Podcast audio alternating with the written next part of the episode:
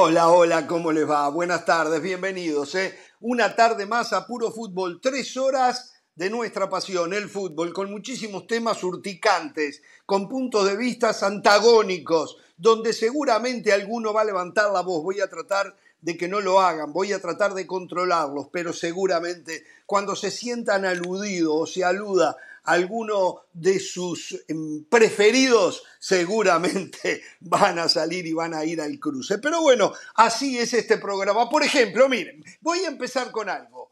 Cristiano Ronaldo sufre fuertes críticas en un periódico inglés de alta credibilidad ¿eh? y dan números y como algunos dicen aquí en la mesa, los números no mienten. Aunque también decimos que a veces mienten los que hacen los números. Se los vamos a contar. El genio de la economía del Real Madrid dilapida 70 millones de euros. Así que, señores, cuando se habla de Hazard, se les olvidó este otro, ¿eh? se fue regalado. Y de repente, de repente, si logran recuperar vendiéndolo en el futuro, les va a quedar la mitad de eso. Pero están en la... ¡Qué bárbaro! La dilapidación de plata que ya he visto en este comienzo de la ventana de transferencias no deja de sorprenderme. La FIFA se meterá en la privacidad de los vestidores o vestuarios durante el campeonato mundial. Sí, sí, les van a meter cámaras antes y en el entretiempo y seguramente también después de los partidos. Em, la eliminación de México para el Campeonato Mundial Sub-20 y para el fútbol olímpico tiene señalamientos directos. ¿Quiénes son los directivos y los propietarios? Porque los primeros no hacen más que seguir las instrucciones de los segundos. ¿eh? Vamos a puntualizarlos, vamos una vez más a señalar y una vez más ¿eh? podrán ver ustedes cuánta razón yo tenía. Mourinho, un fenómeno Mourinho en esto, ¿eh? en esto sí, no hablemos de propuesta en la cancha, de postura de su equipo, pero, pero, Mourinho le propone a la FIFA algo que es fantástico, que hasta sería de justicia, buscando un reglamento eh, que realmente se ajuste a una realidad. Pero de llevarse a cabo las elecciones de Europa desaparecen, desaparecen, ¿eh? Así que atención con esto.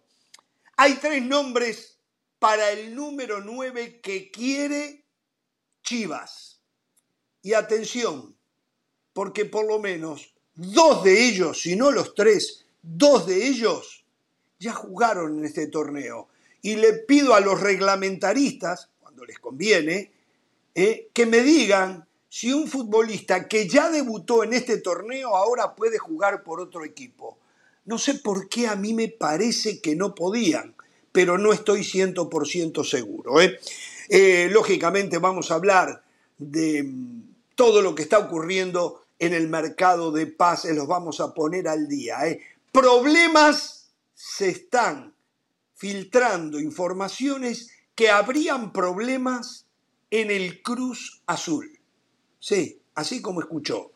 Y los problemas serían entre un directivo y Diego Aguirre el técnico. Cuidado con esto, ¿eh? Señoras y señores, solamente una probadita, en la puntita del iceberg de lo que se viene en Jorge Ramos y su banda. Señor Pereira, ¿cómo le va? Muy bien, Ramos, sin dudas necesitamos un mundial cada dos años. Necesitamos un mundial con 48 equipos, 48 selecciones, para que haya mayor cantidad de partidos. No, no, otra vez no. Estoy mucho más convencido día tras día. Miren lo que aconteció el día de hoy. Hoy la FIFA puso su tercer eh, etapa de venta de entradas para el Mundial de Qatar 2022. Hasta ahora las dos me, ah, Perdón, ¿me, consiguió algunas como la otra vez? ¿Usted? No, no, no. Ah, qué descarado. Esta vía. No, yo esta vía no la utilizo para comprar, yo utilizo la vía directa, ¿vio? O sea, yo no tengo que meterme acá como la gente. Bueno. Entonces ¿Entiende? usted me garantiza que voy a tener partidos para Uruguay. Ok, ¿qué partido Uruguay quiere ir a ver? A ver, yo, yo ya hice un regalo, usted se pone generoso, le doy la mano, me agarra el Bueno, brazo. está bien. ¿Qué A partido ver, quiere ir a eh, ver? eh, eh, con gana. Uruguay Digo, gana, con- Uruguay gana. Sí. ¿Sabe qué? ¿Sabe le- qué? ¿Sabe qué? Y el cuarto de final. El cuarto de final del primero del grupo Uruguay, que va a ser Uruguay, contra el segundo del grupo de Brasil. Bueno, octavos, octavo de final. Octavo de final, perdón, Ah, octavo usted- de final. usted asume- Exacto. O sea, voy- yo ya le voy a decir Uruguay, Serbia. Uruguay, Serbia. En octavos Asume que Uruguay va a ganar el grupo. Exacto. Uruguay, Serbia, Sí. Uruguay, Suiza. Asume que Uruguay va a ganar el grupo. Ojo, si Uruguay gana el grupo, llega lejos. ¿eh? Uruguay va a llegar muy lejos Consígame. en esta Copa del Mundo. De la mano de Nico de la Cruz. Perfecto, me pongo a trabajar el tema. ¿eh? Una la buena solita. Pero sabe que se puso a la venta, a diferencia ¿Qué? de las dos primeras etapas, un nuevo grupo de entradas. Ahora cambió el sistema. Hasta ahora era cada cual solicitaba entradas y después a través de un sorteo se adjudicaban algunas. Ahora, ahora diferente. FIFA dijo, estas están a la venta, los primeros que entran las pueden comprar. Pero con algunas Sí. condiciones. Hay gente que entró a las 5 de la mañana. 5 de la mañana. Son las 4 de la tarde. Hace 11 horas y sigue esperando para poder comprar. Había ¿En serio? cantidad, millones de personas que están intentando comprar entradas. Muchos ya han comprado. Tengo mucha gente, conocidos, muchos amigos, mucha gente de fútbol. Y algunos me han dicho, logré comprar, conseguir para este partido. Y hay otros que me dicen, todavía estoy esperando. Y entró a las 5 de la mañana. El que entró 5 ¿Cuáles son los 5, partidos 5 y más 10, difíciles? Argentina-México. Es uno de los más difíciles de la Copa Mundial. Saco la final y las instancias decisivas. Final, semifinal, partidos de cuarto de final. Lo saco. Los Pero la final ronda ya de está- grupos- A ver, ¿la final ya está a la venta? Sí, sí, está a la venta. Sí, sí, y ya está agotada. Sí. Ah, ya está agotada. Mucha. Ya está agotada. Las semifinales también. O ¿Y sea, qué- todos los partidos decisivos. ¿Qué voy a hacer yo? Eh, Digo, yo tengo que ir a ver Tranquilo, tranquilo, yo, yo, tranquilo, yo voy a poner a trabajar. Estas son las entradas para el Bueno, público. pero Después Jorge hay fue muchas realista. entradas de cortesía y, hay muchos, muchas entradas que se Mm. manejan alrededor de las federaciones que clasifican a las instancias decisivas. Por ahí se puede conseguir algo, usted tranquilo. Bueno, Eh, bueno. Pero lo cierto es que tanta demanda, tanta necesidad de entradas, donde es importante tener mayor cantidad de partidos, de 64-80. Es importante tener un mundial cada dos años. Mucha gente que no va a poder, ir no va a poder comprar una no. entrada, Ramos. O sea, No, por no favor, o sea, necesitamos no que la gente disfrute una Copa del Mundo. Tremendo negocio, ¿eh? Tremendo ¿No negocio. sabe si hay para Uruguay y Portugal ya todavía? Debe haber, ¿no? No, Uruguay no, Portugal. Digo, Uruguay y Portugal están agotados, me contaron. ¿En serio? Por Cristiano, Sí, sí. claro. El partido con más demanda Espere, espere, fue espere, espere. Argentina-México. Espere, la gente no va a ver el partido, va a ver a Cristiano, me dice del Valle. Bueno, Sí, le digo sí, algo, los ¿Tan clientista está el mundo? El partido de Arabia Sí, claro. Saudita con Argentina se va a jugar en un estadio que tiene capacidad, creo que para 80.000 personas. Se agotaron, se agotaron. Entiendo que Arabia Saudita es un país limítrofe de. Qatar y bueno, les, les- les es muy cercano, pero van a ir muchos de Asia, muchos japoneses, chinos, como fueron Argentina eh, versus Italia en la finalísima. Van a ir al O Mundial sea, con la camiseta el mundo, el mundo Con la es un clientismo Argentina. total. O sea, ya los Total, hinchas total. no tienen espacio. Los clientes desplazan a los hinchas. Porque claro, en Argentina Los juega hinchas Messi. tenemos espacio. Tenemos espacio, pero estamos así, ¿vio? Con, con clientes por aquí y por allá, intentando sacar la cabeza, aparecen clientes Qué por todos lados. Qué vergüenza. Pero bueno, qué ¿eh? el. Mundial tiene que seguir creciendo. qué vergüenza. Después les cuento Copa Libertadores de América. Hoy se conocen los primeros tres equipos que clasifican Hoy juega Boca, a los ¿eh? cuartos de Hoy final. juega Boquita, Boca ¿eh? Corinthians, sí. Boca Corinthians. Y dale, uh, y dale, uh. Empató 0 a 0 en Brasil. Hablando de Boca. No juega hablando Williams, de Boca. por cierto. Hoy se cumplen Sí. 38 años que Diego Armando Maradona se presentaba como nuevo jugador del Napoli.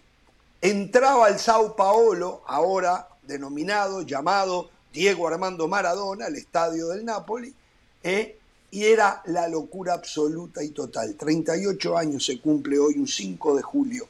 ¿Cómo le va, Del Valle? ¿Cómo está usted? Y hoy es otro aniversario, otro aniversario que a gente le sacó ampollas.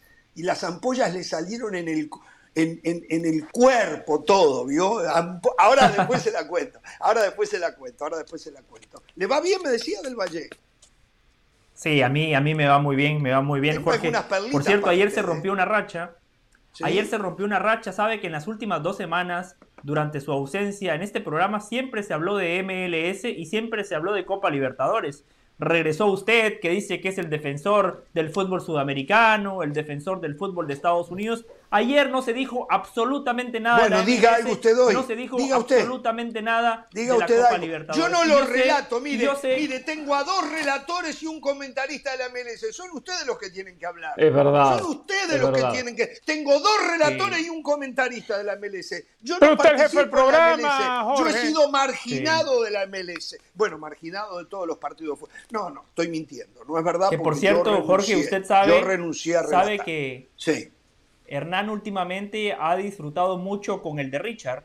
Le ha gustado el de Richard, pero ¿Ah, el sí? viernes volverá a disfrutar con el mío. Bueno, al menos espero Oh. que lo disfrute, ¿no? Porque con Hernán Sí. Pereira vamos a estar relatando y comentando el partido de DC United contra Philadelphia Union. Por cierto, Taxi anoche ofreció una demostración. Tres goles contra Orlando, encima de una asistencia. Hernán, Lo la verdad, perdía un jugador del en Valle, gran yo. forma. ¿Ustedes Lo vamos a disfrutar el próximo viernes aquí en ESPN Deportes. Y Hernán, eh, Richard, los voy a dejar ya porque yo sé que hoy va a ser una tarde complicada para mí. Me levanto 5.45 de la mañana. Yo a veces uno se levanta, ¿no? Al baño, 5.45 Al de la mañana, exacto. tempranito. Agarro el iPad, agarro un café porque uh, el- nuestro productor Edgardo Mate me sugirió que cuando uno se levanta, antes de ir al baño, antes de hacer cualquier cosa, uno agarra el iPad y se pone a leer. Agarro mis redes sociales y lo primero que veo es un tuit de Jorge Ramos, pegándome, condicionando a la, a la audiencia, manipulando la información. A las 5.45 de la mañana Jorge ya estaba tuiteando. Ahí me di cuenta que hoy va a ser una tarde complicada. Pero como dijo Carlos Tevez, Oh. este programa no es para los que arrugan. Así que aquí nos sobra espalda ancha. Aquí le ponemos el pecho a las balas. Tengo varias para usted. Tengo varias para Qué usted. grande. Richard, después de estas prolongadas presentaciones de los dos muchachos de la banda, usted tómese el tiempo que quiera. ¿eh?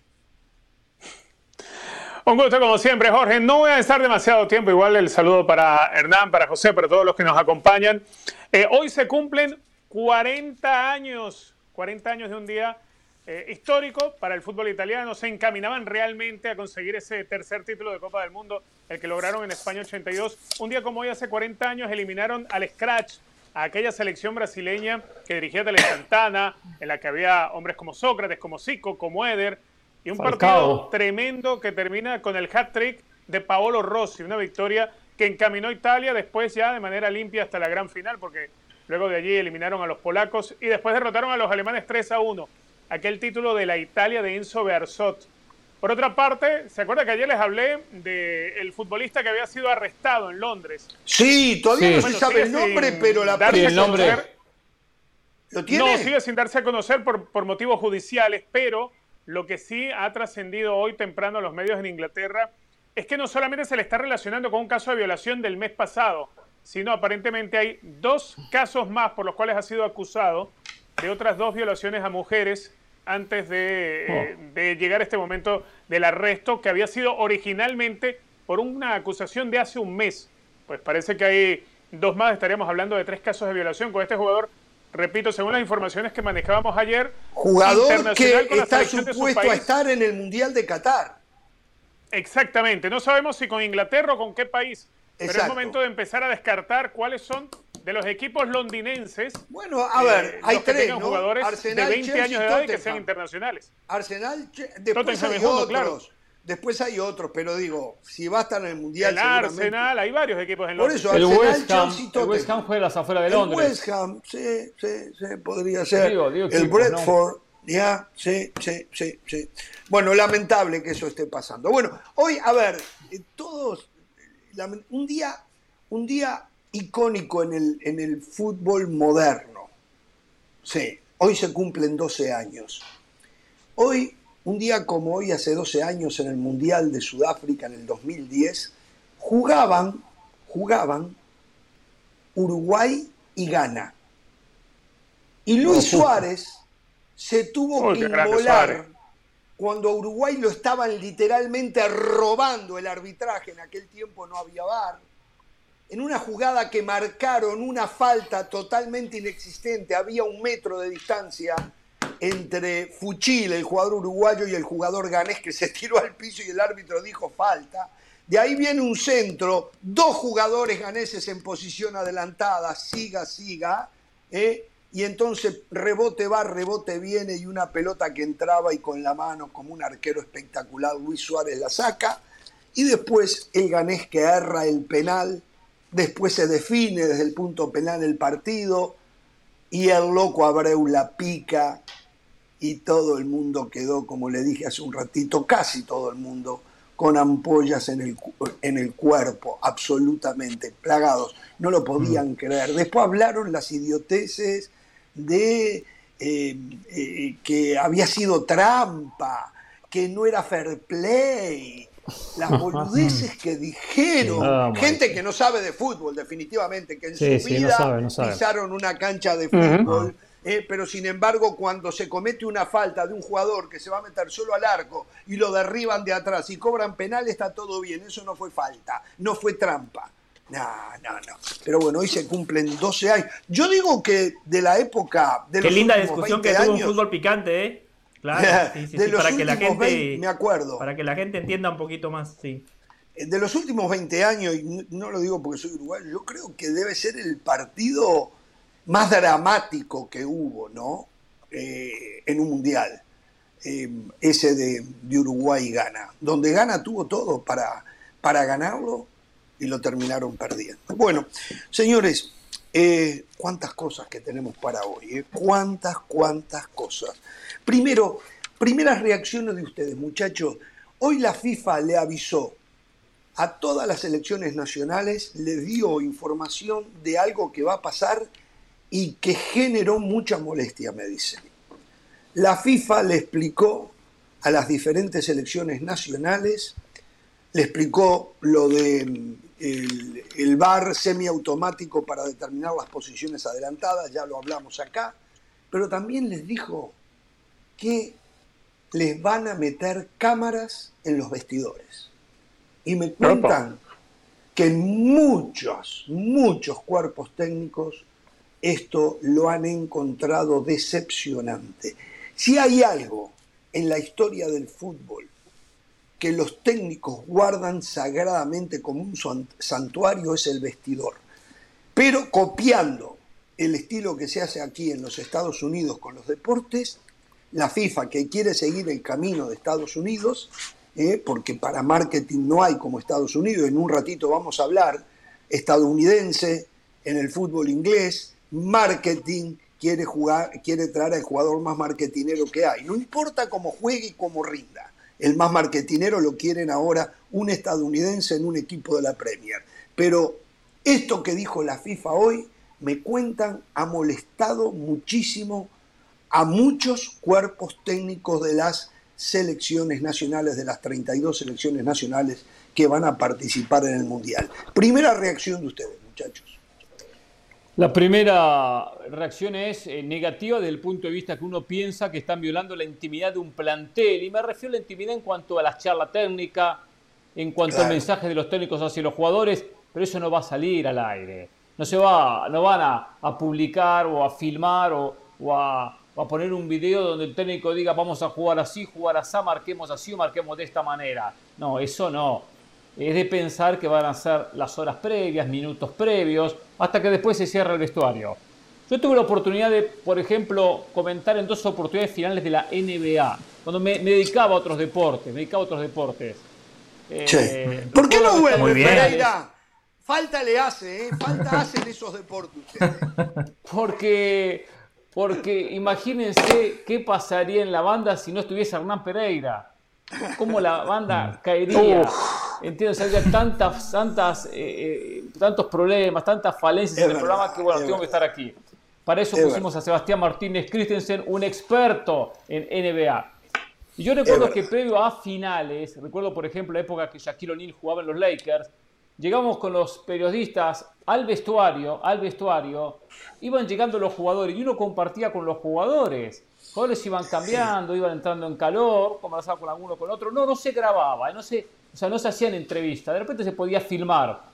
Yo iba con el huevo, el huevo Sánchez, un amigo que estuvo comentando para ESPN, técnico argentino, y él filmaba, filmaba eh, el vestuario y no importaba el partido que fuese, podía ser el séptimo de la serie de las finales.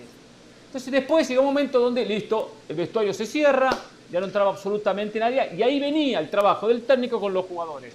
Yo asumo que lo que busca, en este caso la FIFA, es algo similar. Que bien lo comentaba Ramos, ¿no?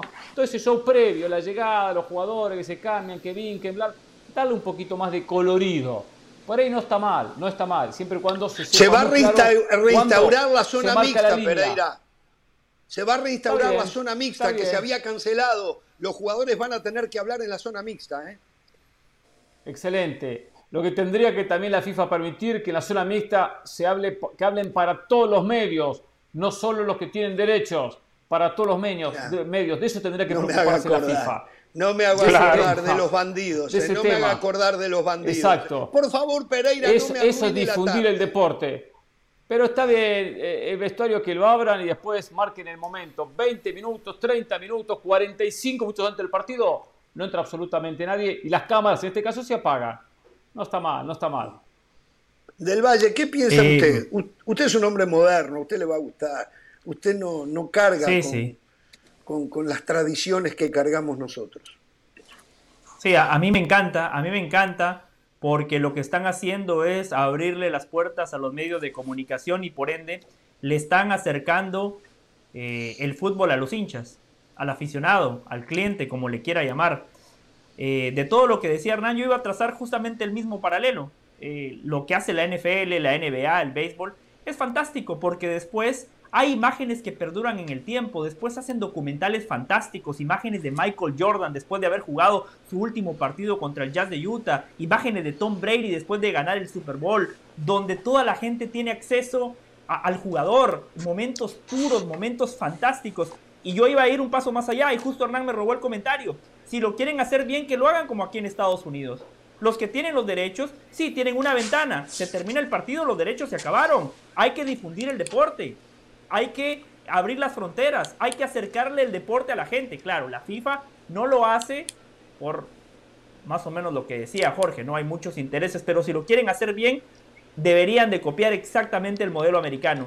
Sobre el reconocimiento de cancha, me parece también una fantástica idea. Hay que preservar el terreno de juego. ¿Qué se va a hacer un día antes? Si de todos modos van el día del partido, tienen acceso tres horas antes del cotejo, pueden pisar la cancha, pueden ver si está alto, si está bajo. Además, estamos hablando. Aparte, parejo para los dos. El césped. Claro, el césped va a ser una mesa de billar, Jorge. Yo visité las canchas en diciembre, créanme. Van a ser una mesa de billar, va a estar en perfectas condiciones y muchas veces cuando se hace el reconocimiento de cancha, hay muchos técnicos que abusan y terminan haciendo una mini práctica, un mini entrenamiento, y eso sí puede afectar el estado del césped. Y lo de eh, las, eh, la zona mixta me parece bárbaro, se suspendió por la pandemia, así que yo estoy a favor de todo lo que se anunció hoy. No cualquiera vio pues yo no. desnudo. ¿Sabes lo que se perdieron? ¿Cómo, cómo? A ver, yo, no puedo estar a favor de... No cualquiera vio a Shaquille O'Neal desnudo. Ramos en un vestuario. No cualquiera, ¿eh? Bueno, una gran Sueña todavía con él ustedes. Sueña, le dio ganas de llorar. No, me dio ganas de llorar. Me dio ganas de llorar. ¿Por qué? Las miserias, las eh, miserias. porque dije, José, usted mejor que no, ni fue a cubrir. Usted mejor que no fue a cubrir. Si no, imagínese. Decía, pero ¿qué compito yo? ¿Con qué compito yo? Experiencia de la vida que nos da esta, esta hermosa profesión. Exacto. Es lamentable, es vergonzoso que se pretenda utilizar el tema de las cámaras en los vestuarios, más allá de que sea previo o post partido. A ver, esto es algo que tiene que estar, que tiene que estar permitido por quienes van a estar en el vestuario. No es lo mismo cuando se va a hacer un documental que se sabe a conciencia y está el hombre, con el camarógrafo, con la cámara en el hombro, recogiendo lo que termina siendo un documento histórico de un momento dentro de un vestuario de un equipo de fútbol o de, o de cualquier otra disciplina. Eso es algo diferente. Estos son cámaras, son cámaras eh, colocadas en puntos estratégicos que más allá de que se diga que esas imágenes no van a salir con la misma frecuencia, esas imágenes igual van a algún lado. Igual los que están dentro del vestuario no saben cuándo las cámaras están encendidas o cuándo los micrófonos están encendidos. ¿Quién va a manejar eso? No estamos hablando de cámaras de seguridad. No, no, las cosas se saben. ¿eh? Eh, esto, esto no es la Liga Venezolana, ¿eh? Las cosas se saben. No, en la Liga Venezolana no hay cámaras, papá. La Liga Venezolana ni siquiera hay bar. Por eso. entonces no puedes, no puedes estar, a ver, invadiendo de esa manera un vestuario. Yo entiendo, repito, es diferente cuando se está con un camarógrafo, que hay un productor, que se entiende que se está haciendo algo para un documental, que el futbolista tiene de frente, está viendo el camarógrafo y sabe a quién están enfocando y a quién no, y saben que se está registrando. De la otra manera, no. Entonces, a mí me parece lamentable, ¿no? A ver, eh, yo entiendo que una Copa del Mundo eh, es motivo de muchas cosas y, cada una de esas cosas te conlleva al mercadeo, te conlleva a generar dinero y riquezas. ¿Qué vamos a tener? Cuando usted eh, contrata un servicio de televisión, usted puede escoger la cámara con la cual va a ver el partido de fútbol. ¿Qué va a escoger? ¿La cámara del vestuario antes del, antes del partido? No sé, es que no sé, es que no le veo sentido. No, no, no, no. Pero hay algo personal en todo esto, muchachos, y algo que va relacionado con lo que le decía Pereira. Eh, a ver, allí los jugadores quedan desnudos, como Dios los trajo al mundo. A lo mejor para ellos es una violación a su privacidad en el vestuario, donde eh, andan caminando con una toalla únicamente, a veces sin la toalla. en Instagram lo muestran todo, Jorge, se lo muestran bueno, no, no, en redes no, sociales. Pero, no, sí, pero individualmente que lo quiera hacer, sí, pero puede haber Hay un tema religioso en todo esto también, ¿eh? No nos olvidemos de eso. Me parece que hay una violación absoluta a la privacidad dentro del vestuario de los hombres que acaban de darnos el espectáculo, que nos van a dar el espectáculo. ¿eh? Yo no estoy de acuerdo. En definitiva, no estoy de acuerdo. Todo tiene su límite y no debería existir. Yo viví lo que decía Pereira en la NBA. Yo era el narrador de los Lakers en una cadena deportiva que se llamaba Prime Deportiva, después pasó a ser Fox Deportes. Eh, e hice dos temporadas de los Lakers allí. Y es verdad todo lo que decía Pereira. Después, determinado o sea, Hernán vio Shaquille, usted vio a Dennis Rodman. Ah, eh, no, no, no, no, a Dennis Roman no, pero, pero vi a Magic Johnson, por ejemplo. Em, oh. Entonces, a Hakim Abdul Jabbar lo vi también. Realmente le competía a Shaquille. A, lo, que voy es, no, no, no puedo competir, olvídese, ya, ya mi edad. No, no, no, le, bueno, e, ellos también. Le competían a Shaquille O'Neal. Ah. Le competían, a Shaquille O'Neal, digo. claro, nosotros no. Pero de verdad, de verdad, me, parece, me parece que a ver, estoy seguro que lo van a hacer de una manera, y lo que decía Pereira, digo, no pueden ser tan insensibles. Lo van a hacer de una manera que va a tener sus limitaciones, sus regulaciones. Eh, yo no sé si lo van a hacer en vivo o tendrá que pasar por un proceso corto de edición de 5 o 10 minutos para después ir, para tratar de sacar todas aquellas imágenes que sean vulnerables a esa privacidad de la que hablábamos no, Ramos, seamos claros. Hoy se ve cuando el futbolista baja del camión, baja del ómnibus, estamos claros. Sí, Lo vemos cuando transita rumbo al vestuario, estamos claros. Ahí termina. Sí. Bueno, ahora es cuando ingresa al vestuario, van a ser 5 o 10 minutos. no, va, no se va sí, pero ha terminado el partido y en el entretiempo, porque hoy en la NBA. En el entretiempo, no, no, no, en el entretiempo no se puede. No, no, no, en el entretiempo no, se puede, ni siquiera en Estados Unidos. No, no, no, no, exacto. Y después del partido sí, pero también cuando el técnico autoriza, cuando el técnico autoriza después del partido que se abre el vestuario, perfecto, se abre. Se abre el vestuario. Y ahí sí puede ingresar la prensa, pueden ingresar las cámaras. O en este caso no ingresará la prensa, pero se encenderán las cámaras. Siempre y cuando haya una autorización del técnico. Esto no va a ser viva la joda, muchachos. Uh, estoy, estoy desnudo y me están enfocando. No va a ser de esa manera. Estoy dando los 11, mencionando que va a ser lateral por derecha y me están, y me están filmando.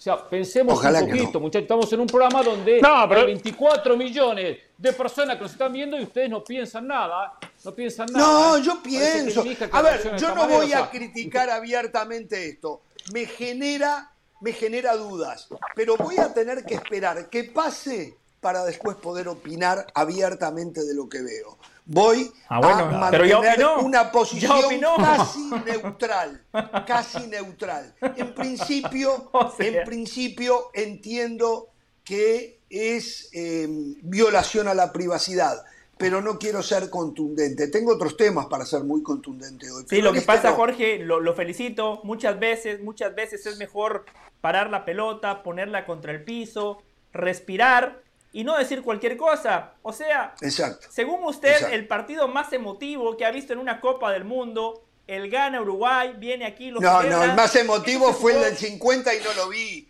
Eh, eh, no, eh, Bueno, no estaba usted yo decía los acá. en últimos el 30 50. años. Usted decía los últimos En los 30 últimos años, 20 ¿no? años, dije yo, 20 años. Los últimos 20 años, pero le erró Jorge, se equivocó, se equivocó. ¿Cuál fue? ¿Cuál fue? Ese partido fue el 2 de julio. Hoy estamos 5 de julio, Jorge se equivocó por tres días. No O funcionó. sea, bárbaro. por favor, no vengamos aquí a recordar efemérides que ni siquiera fueron hoy. Por favor, no digamos. Pero, pero se dan cuenta, a ver, la- los 24 millones de eh, factibles televidentes, ¿se dan cuenta que Del Valle pierde constantemente conmigo y entonces tiene que salir a buscar fechas eh, para poderme señalar y ganar en algo? Que no me gana No. por él, me gana porque No, a mí me llama la atención Google, que usted dice que es super Google, uruguayo, que hay googlea. que serle fiel a la selección. O sea, no sabe, no sabe, usted se equivoca. Usted se equivoca. No, no, no, no, no, la verdad que Solo una pena, pregunta, Ramos, que me quedé pena. pensando. Sí. La Sí. final del 50 no la vio porque la prensa brasileña no permitió que ingresara No. la prensa uruguaya.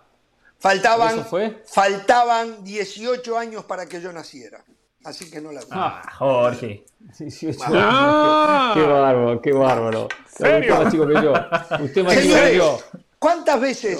¿cuántas veces escucharon ustedes, amigos televidentes de Jorge Ramos y su banda en esta mesa, decir, Florentino Pérez ha dado clases de cómo manejar la economía de un club? Tiene un máster, le enseña... Millones de veces.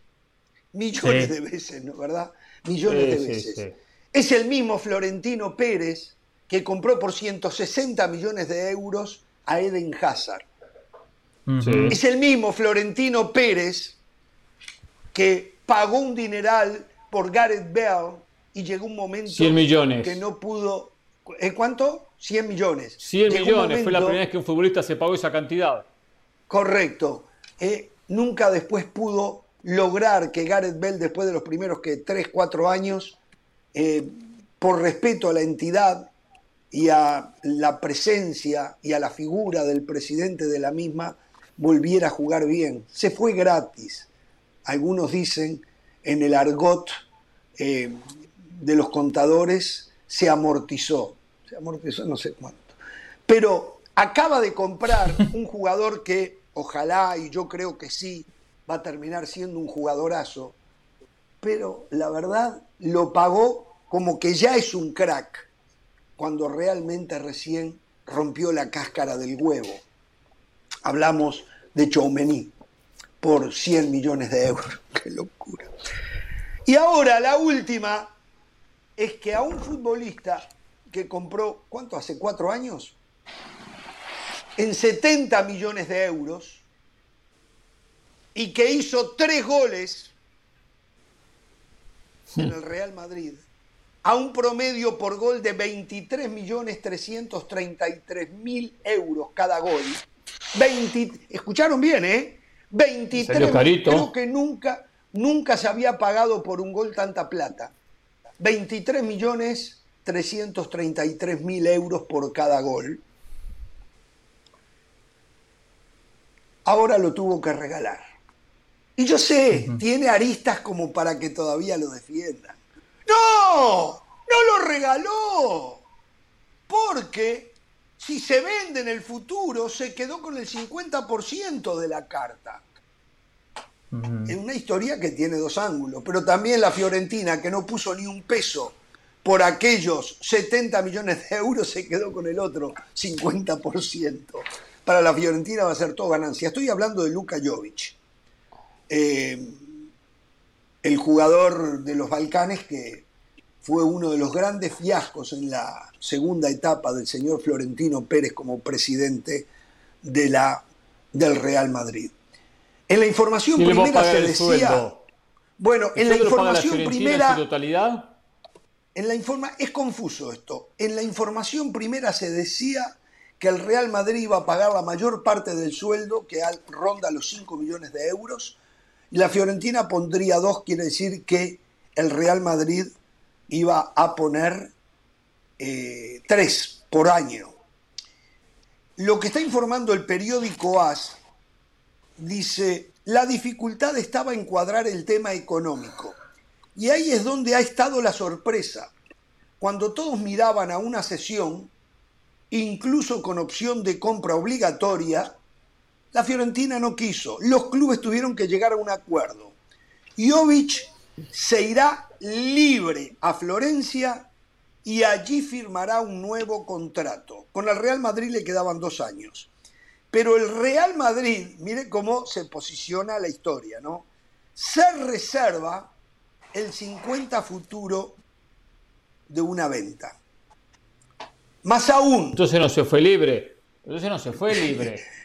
Pero se fue libre, Pereira. Pereira, si el, si el jugador vuelve a hacer goles, se revaloriza nunca a 70 millones de euros, pero vamos a decir que lo venden en 10 millones o en 15 millones, bueno, recupera 5 millones o 7 millones y medio de euros. Pero escuche esto.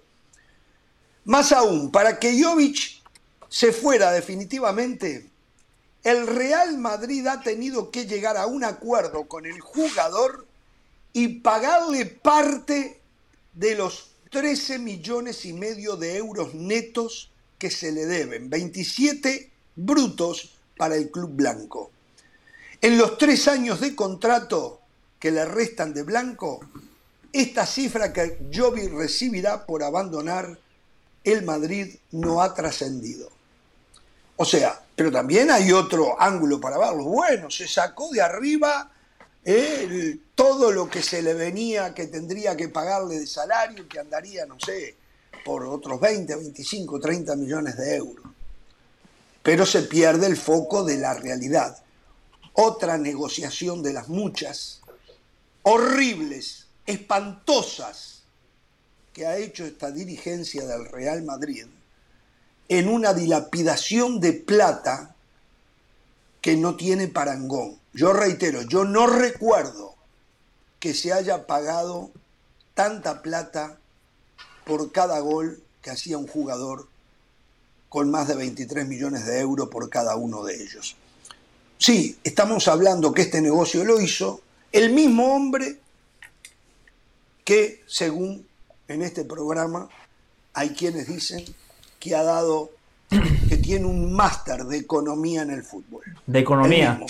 El mismo que compró un jugador que venía libre, desesperado, que tenía a sus hijos en Madrid, si esperaban seis meses, y con un arquerazo en el arco, fue y dio 40 millones de euros. En seis meses llegaba gratis. El mismo, ¿Y después? el mismo que puso 170 millones ¿eh?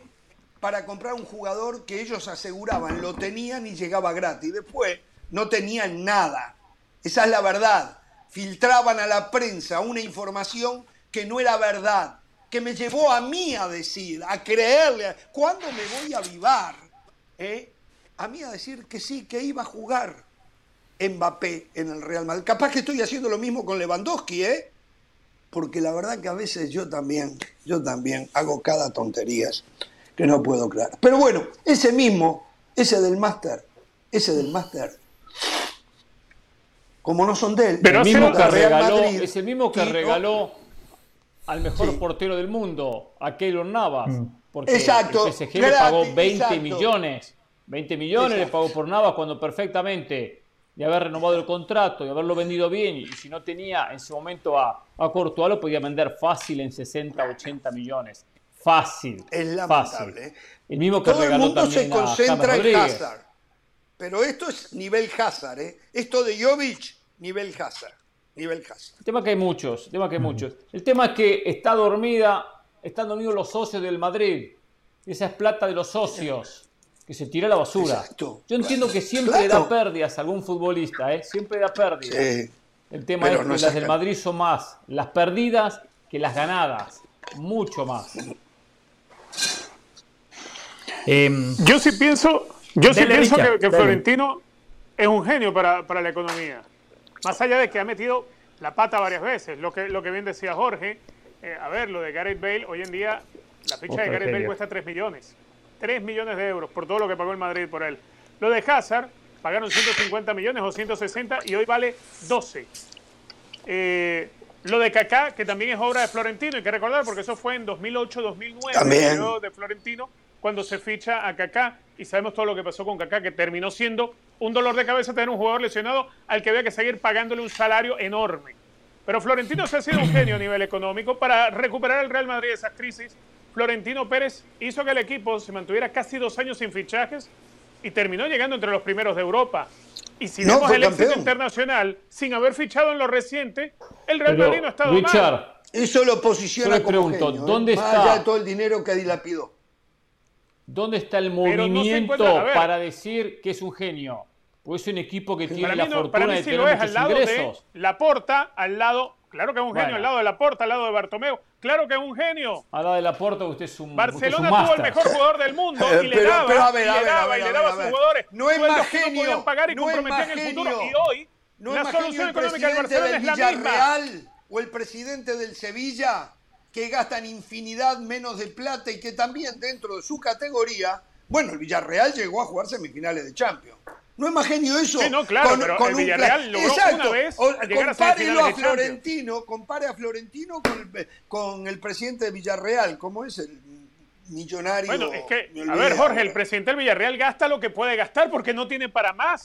No, y, si Florentino gastara lo que puede gastar, la repartición si Florentino de gastara lo que puede gastar y no lo que le reclaman que gaste, seguramente porque, a ver, no gastó un peso en dos, en dos años de fichaje, pero tenía jugadores, tenía jugadores que le costaron un dineral, con la excepción Ahí está de Federico la diferencia, Jorge. Ahí usted acaba de decirlo, ha dado en el clavo, esa es la diferencia. Compare eso con Barcelona hoy en día.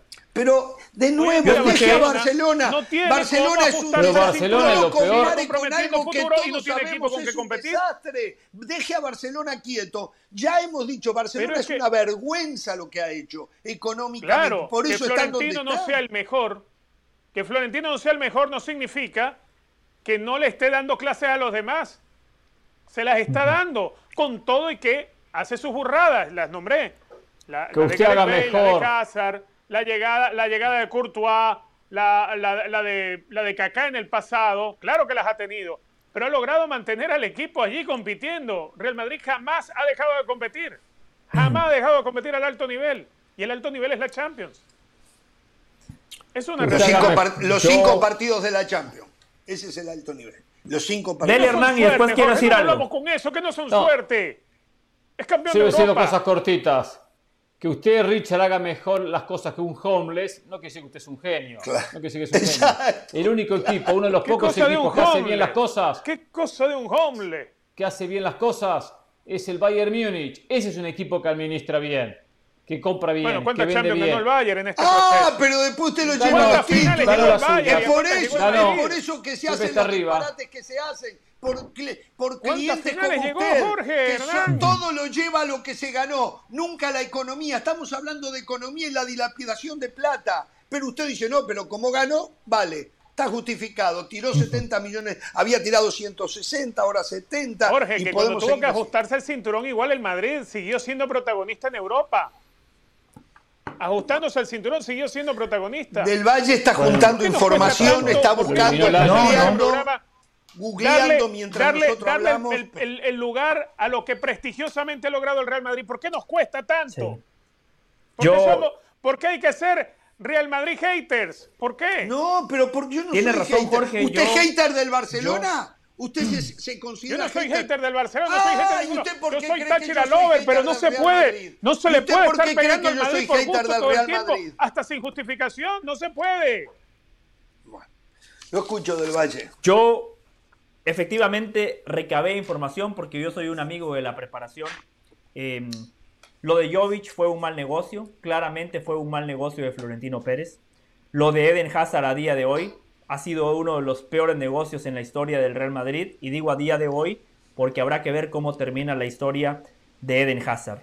No podemos poner en la misma bolsa a Gareth Bell.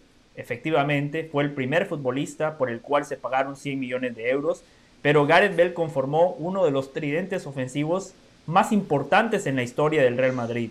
Gareth Bell fue uno de esos futbolistas que en ocho años ganó cinco Champions, siendo protagonista en varias finales. En Lisboa marca el 2 a 1, el gol que le da la ventaja al Real Madrid. No me haga la historia de lo que hizo, que llamas. Perfecto, no le voy a hacer la historia. Entonces, Gareth Bell es uno de 22 futbolistas en la historia del Real Madrid que ha marcado más de 100 goles. Por eso a Gareth Bell no lo podemos poner en la misma bolsa que Jovic y que Eden Hazard.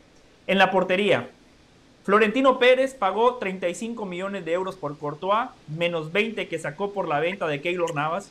En 15 millones de euros fichó al mejor guardameta de la actualidad, en un mercado en el cual el Chelsea pagó 80 millones de euros por un guardameta, en un mercado por el cual Jürgen Klopp pagó 75 millones de euros por un guardameta, en un mercado en el cual Pep Guardiola pagó más de 60 millones de euros por un guardameta. Lo hicieron peor, pero Florentino lo hizo muy mal. Usted no lo interrumpió. ¿Cómo lo, cómo... no lo interrumpí. Bueno, pero en este programa se trata de eso y usted si no me interrumpe es su problema. Yo le voy a decir, no porque los otros hayan hecho lo mal que hicieron, estoy de acuerdo con usted, se va a justificar lo mal que hizo Florentino Pérez. Ese es un problema del Liverpool, del Chelsea y, de quien sea que haya tirado plata pagando ese dineral por, por, por porteros.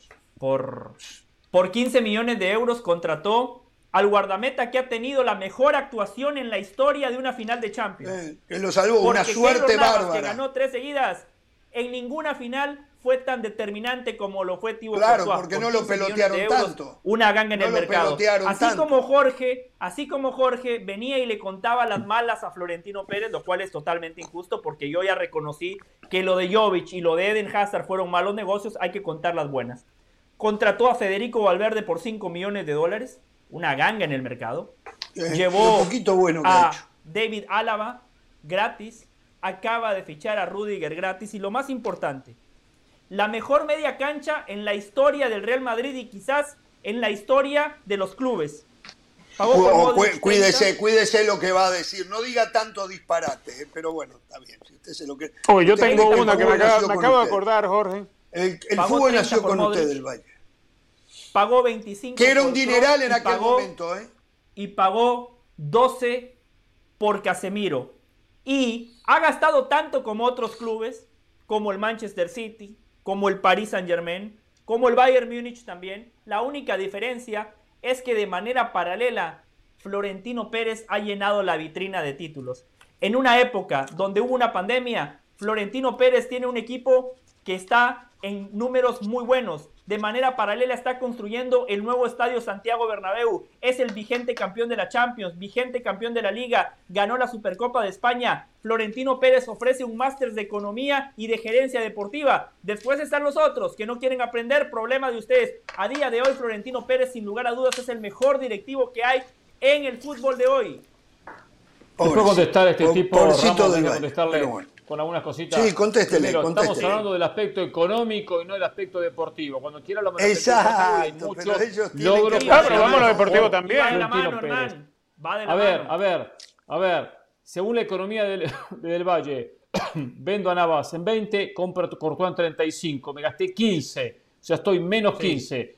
Si compraba sí. Courtois por nada, o sea, lo recibía gratis, no le salía nada, y vendía a Navas por 80, porque él me da los paralelos de lo, que pagó el Liverpool y otro equipo que me mencionó por ahí también que pagó 80 por portero. El Chelsea. Lo vendía por 80, tenía más 80, o sea que la diferencia de más 80 contra menos 15 son 95 millones de euros. Fíjense, 95 millones. El negocio nuestro en seis meses, el negocio de Lovalle seis meses antes. ¿Le puedo hacer un paréntesis ahí? No, ¿Le no puedo hacer un paréntesis el problema del arco.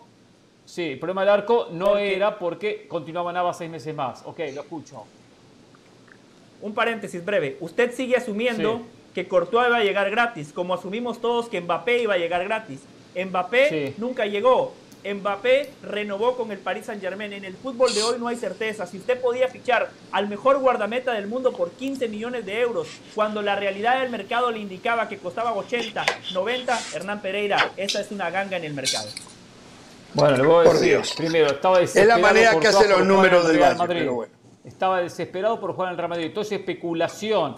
No, y tenía sus hijos en Madrid. Y él dijo, yo me quiero ir a vivir a Madrid porque ahí están mis hijos. No había posibilidad de que se fuera a ningún otro lado. No la existía. Pero aparte, al tener dos porteros, abarató, abarató a uno, que es Anabas. Al tener una competencia generó un inconveniente, me tengo que deshacer de uno. Es cuando uno, cuando uno compra muchos autos, tiene tres autos en su casa, ah, este uno lo va a vender barato, le está sobrando un carro, le está sobrando un auto. Entonces, dejó ya esa sensación que es la que siempre transmite el propio Real Madrid. No me venga ahora que es un genio, no me venga que es un genio con recibir gratis a Rudiger, a, Lava. Entonces, ¿qué es lo de Barcelona? No, porque si no, si no la gente del Paris Saint Germain son lo máximo. No, pero, pero Hernán, Hernán es jugadores libres. Son los, son, son los, pero pongámoslo los master, los master. Pongámoslo todo en la balanza. Vendió, vendió a Cristiano Ronaldo por 100 millones de euros. Vendió a Murata por 80. Vendió a Osile 60. Vendió muy bien a, a James Rodríguez. O sea, vendió muy bien. Ah, y Barcelona vendió a Luis Suárez en 9. Por cierto, ¿cuántos Champions De nuevo va Barcelona. De nuevo va Barcelona y después Una. Y, y Gareth Bale cuántas ganó. Madrid. De nuevo, no toma otros ejemplos. Siempre toma. Gareth Bale, Jorge ganó 5 Champions. Luis Suárez ganó una. No, no, no. Y se fue por El tema deportivo es otro. El tema deportivo es otra historia. Acá hablamos del económico. Se fue por 9 millones, Luis Suárez. Hablamos del aspecto económico. Por 9 millones. Y ganó una el Champions. Bayern Múnich. Y 5 ganó Bale. Es un genio el Bayern Múnich, va a ser punto? El Bayern Múnich tiene un estadio pago. El Real Madrid tiene una deuda. Que si hubiese hecho bien estas transacciones, hoy lo tendría pago el nuevo estadio. Entonces, ese es el tema. Una buena, una buena economía garantiza futuro, garantiza éxito en los próximos años. Y no estar con la soga en el cuello, no estar con el agua en el cuello. Porque a Madrid no le debe sobrar plata. Querido Hernán El Real Madrid está en deudas. Deudas enormes tiene el Real Madrid tapadas. Pero tiene cómo pagarla. Por, lo que ocurre con el rival directo. Entonces todo el mundo se focaliza en lo que ocurre. Pero está tapado en deudas hasta acá. Exactamente. Viven del mal Pero solo una cosa. Para disimular. Pero Jorge, ¿cómo, ¿Cómo podemos decir que eh, nada más estamos hablando del aspecto económico? Porque si nada más fuese lo económico y el Madrid no hubiese ganado todo lo que ha ganado, yo me sumaría a ustedes y les diría, pésima gestión, un desastre. Pero cuando usted gastó lo que gastó y tiene títulos que validan las transacciones, la inversión, están los otros, los que aquí tanto defienden, los que según compran la felicidad, pero se compran a un jugador de 130 millones de dólares y dan pena en la Champions pasan vergüenza y, no la, han sabido ganar sin Messi. Y, de ellos y no, pueden ni siquiera en la Europa League contra equipos alemanes. Richard. Mira, cómo se suma. Ni siquiera pueden contra los equipos alemanes en la UEFA Europa League. Ahora, ah, el éxito en, lo, de, en lo ¿Sabes deportivo. Que estoy llegando al punto de creer que Richard Méndez es más cliente que José del Valle. ¿eh? Estoy no, dice la verdad. es más cliente. Lo que pasa es que, me, yo Miren que eso es mucho decirlo, ¿eh? que haya que ser Real Madrid hater y no es así, vale, vamos a decir las cosas como son. Hay que reconocer lo que está bien, muchachos, hay que reconocer lo que está bien. Si el éxito deportivo, si cada gol de Jovi me costó 23 millones, pero los marcó en la final de Champions, y digo, bueno, justificó parte. Los goles de Jovic no fueron parte de una historia rica del Real Madrid. Se lo hizo el Getafe. No aportó nada. Se llama buscar el peor extremo, Hernán. Entonces, eh, eh, ahí vemos. Eh, si Courtois no llegaba, pero continuaba Navas, el arquero estaba, la portería estaba segura. Estaba segura. Lo cual podía ahorrarse 95 millones de euros y tener un arquero seguro. Entonces, no son cuestiones que cambiaron lo deportivo los jugadores que mencionamos. Hazard no aportó nada y se gastó 160 millones. Entonces, lo deportivo fue un éxito, sí, pero no porque Hazard anduvo bien, malo, un desastre, porque hizo goles en las finales. No aportó nada. Entonces, son cosas paralelas, lo deportivo a lo económico. Y los casos que mencionaba de mala administración no influyeron, mencioné ya tres casos, en cuestiones deportivas.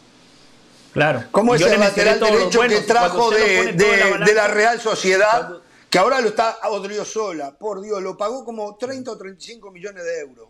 Por Dios, Sí. por Dios. Por... Mismo el otro que trajo, de, eh, eh, ¿cómo era el, el- el portugués lateral izquierdo? Que ya me olvidé del nombre de él. Fabio, Fabio Coentrao. Por Coentrao. 30 Otros millones de euros 30, por Coentrao. 30 millones de euros pagó por eso. Sí. No, no, no. y tenía a no, Marcelo. no. Pero- y tenía y a te- Marcelo.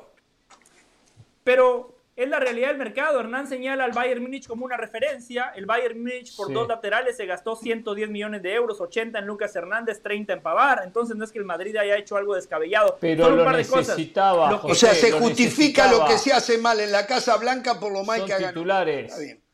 Le pido, le pido a la producción que titulemos lo que dijo Richard, que tiene toda la razón, tiene toda la razón, hay que ponerlo en un tweet. Gareth Bale le dejó más al Real Madrid que Luis Suárez al Barcelona. Es así y punto. Y Hernán Pereira, ¿por qué lo deportivo, por qué lo deportivo va de la No, mano no con lo económico? Le voy a trazar un paralelo que usted lo va a entender perfectamente porque usted es un tipo audaz, usted es un tipo inteligente, usted está en la jugada. Ricardo Peláez. Mire todo lo que se ha gastado. Cero títulos. ¿Qué tiene que ver enorme. Peláez? Florentino gastó lo que gastó. Vitrina llena de títulos. ¿Se da cuenta que lo económico sí va de la mano con lo deportivo? ¿Se da A Peláez le Pero faltó claro, la si suerte. inversión. A ¿Qué tiene Peláez que le ver faltó la suerte que tuvo Florentino. A Peláez le faltó la suerte que tuvo Florentino. Seguramente Peláez Florentino la Jorge, no podemos seguir diciendo que es suerte.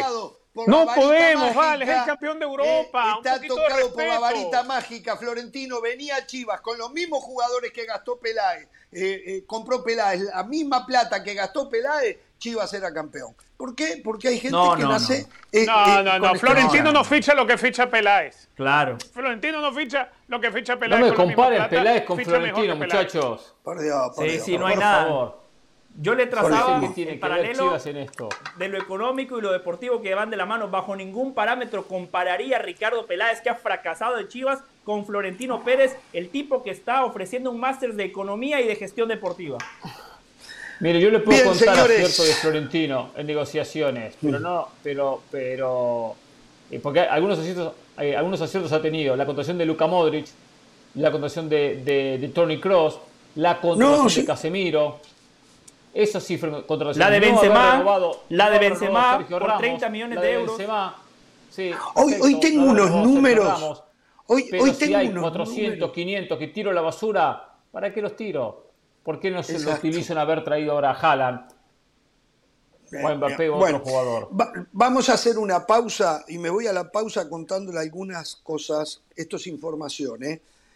Pachuca le ofreció y llegó un acuerdo con Guillermo Almada por dos años más de contrato. Le faltaba uno, que está arrancando ahora, y va por dos años más de contrato. Guillermo Almada tiene para los próximos tres años, siempre y cuando los resultados se le den, porque si no, los pretendientes a saca técnico inmediatamente acá levantarán la voz. ¿eh? Atención Tremendo con lo de técnico Frenkie Almada, de ¿eh? Bien por, por la gente de Pachuca, ¿eh? Sí. Ayer ganó uno 2 a ya 0 sabe Que pese. frente a. Querétaro. Y y ganó bien, ¿eh? Ganó bien. Sí, bien. que tomó otra, una postura diferente. La gente de fútbol, que la gente de Pachuca, gente de fútbol, sabe que independientemente de los de resultados, es un técnico serio que trabaja bien. Entonces a la larga eso Sí, y, a, y a eso apunta. A ver, eh, tema Barcelona, Frenkie de Jong. Eh, hasta hace unas 12, 14 horas se aseguraba que Frenkie de Jong ya estaba buscando casa en Manchester. Lo dije yo acá, la información que me había llegado. Sí. Pero la realidad, las últimas informaciones indican que Frenkie de Jong no se quiere ir de Barcelona. Barcelona lo quiere vender y suel- quedan eh, flecos sueltos con el Manchester United por eh, algo así como 75 millones de euros.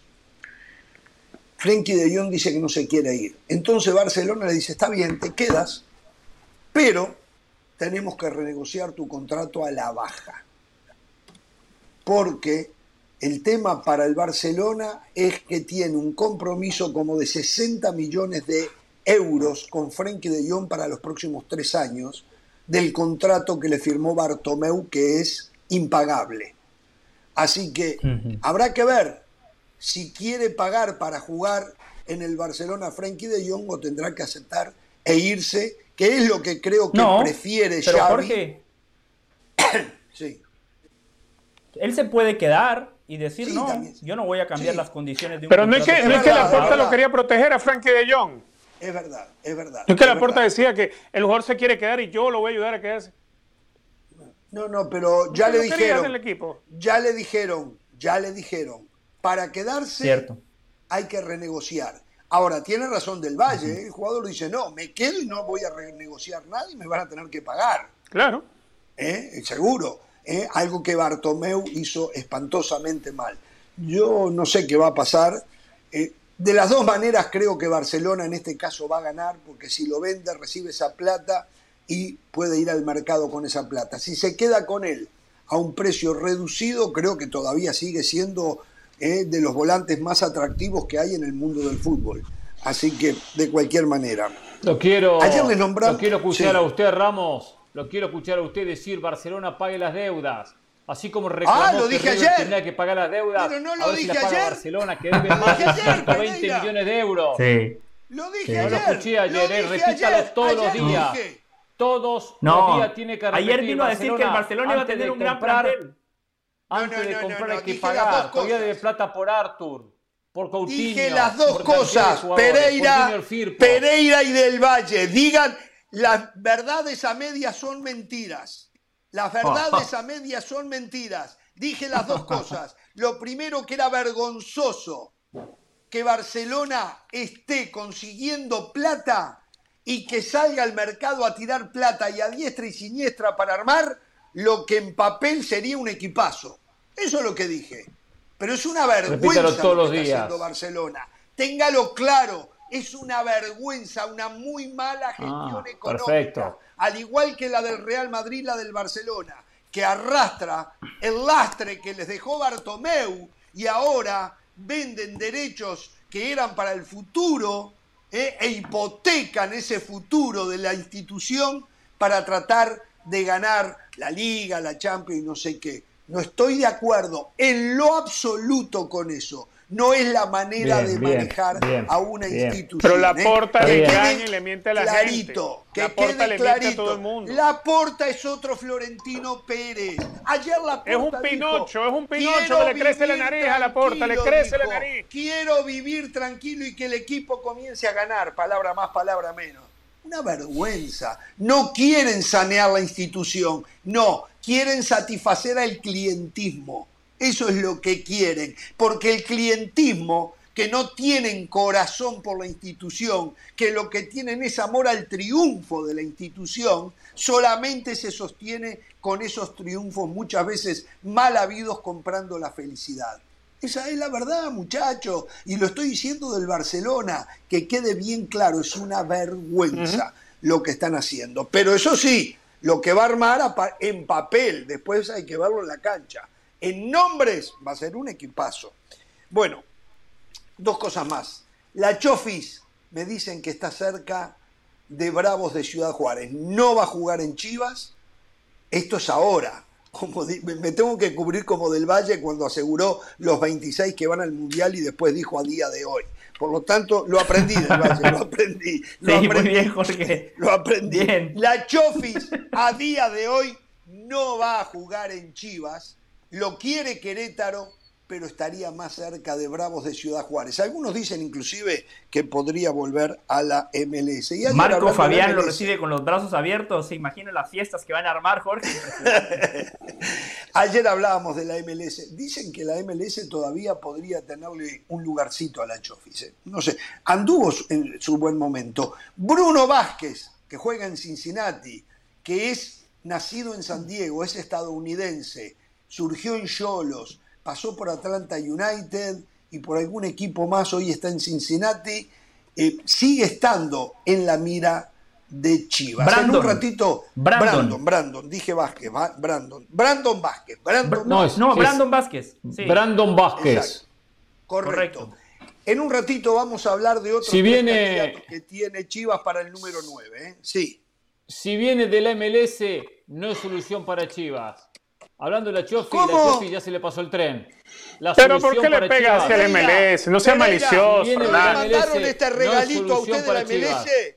¿No le mandaron? Sí, sí, con- todavía estoy mire, descifrando qué es. Sí, yo también, ¿eh? mire, mire, pero mire qué linda cajita, mire qué linda cajita. La caja espectacular. Gracias, ¿eh? gracias. Y la uso a Gabriel Gabor, a Marisabel y a toda la gente de la MLS. Gracias, gracias, gracias. Muy bien. Bueno. Eh, Solo una cosa, la solución de Chivas está en el América. Bueno, puede ser. Yo no creo, se va a repetir lo del que tenía que hacer cuatro goles y lo dejó mal parado a ustedes. Cuatro goles le pidió ustedes. Hasta Jovic llegó a tres. Este suyo no pudo hacer cuatro en Chivas. ¿eh? no confiaron en él. no confiaron en él. Las campañas de los medios influyeron negativamente. Atlas ayer le dijo que no a Barcelona para jugar la Gamper. Pumas hoy le dijo que sí a una semana de comenzar el nuevo torneo de la liga, Pumas va a ir a Barcelona y va a jugar la Gamper frente al conjunto culé. ¿eh? ¿Se acuerdan que Pumas jugó?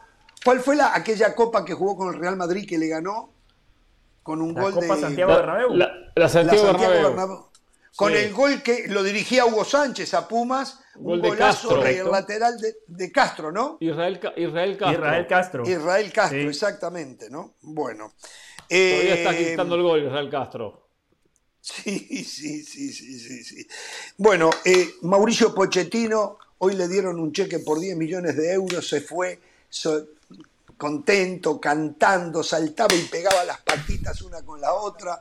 Quedó afuera de la dirección técnica de Paris Saint Germain. Mm. Me corrigen, pero creo que es el sexto técnico despedido del PSG.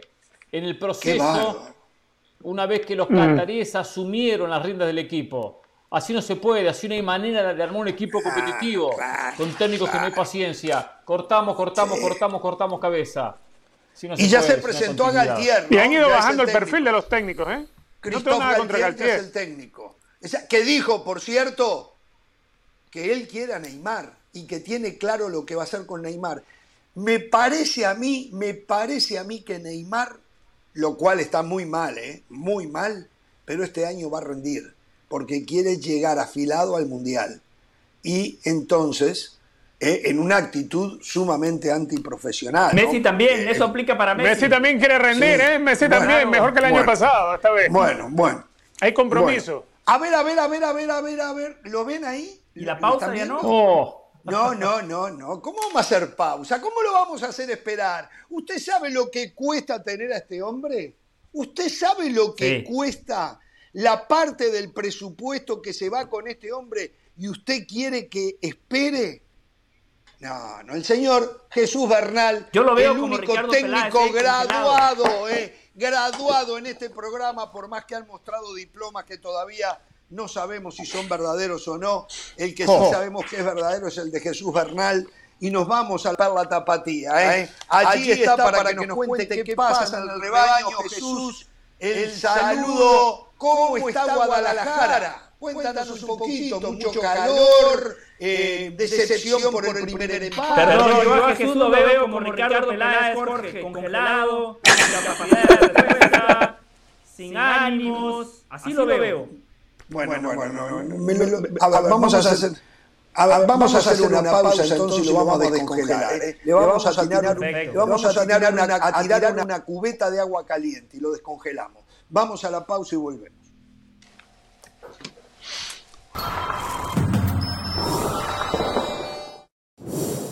La editorial del día es traída a ustedes por State Farm. Como un buen vecino, State Farm está ahí.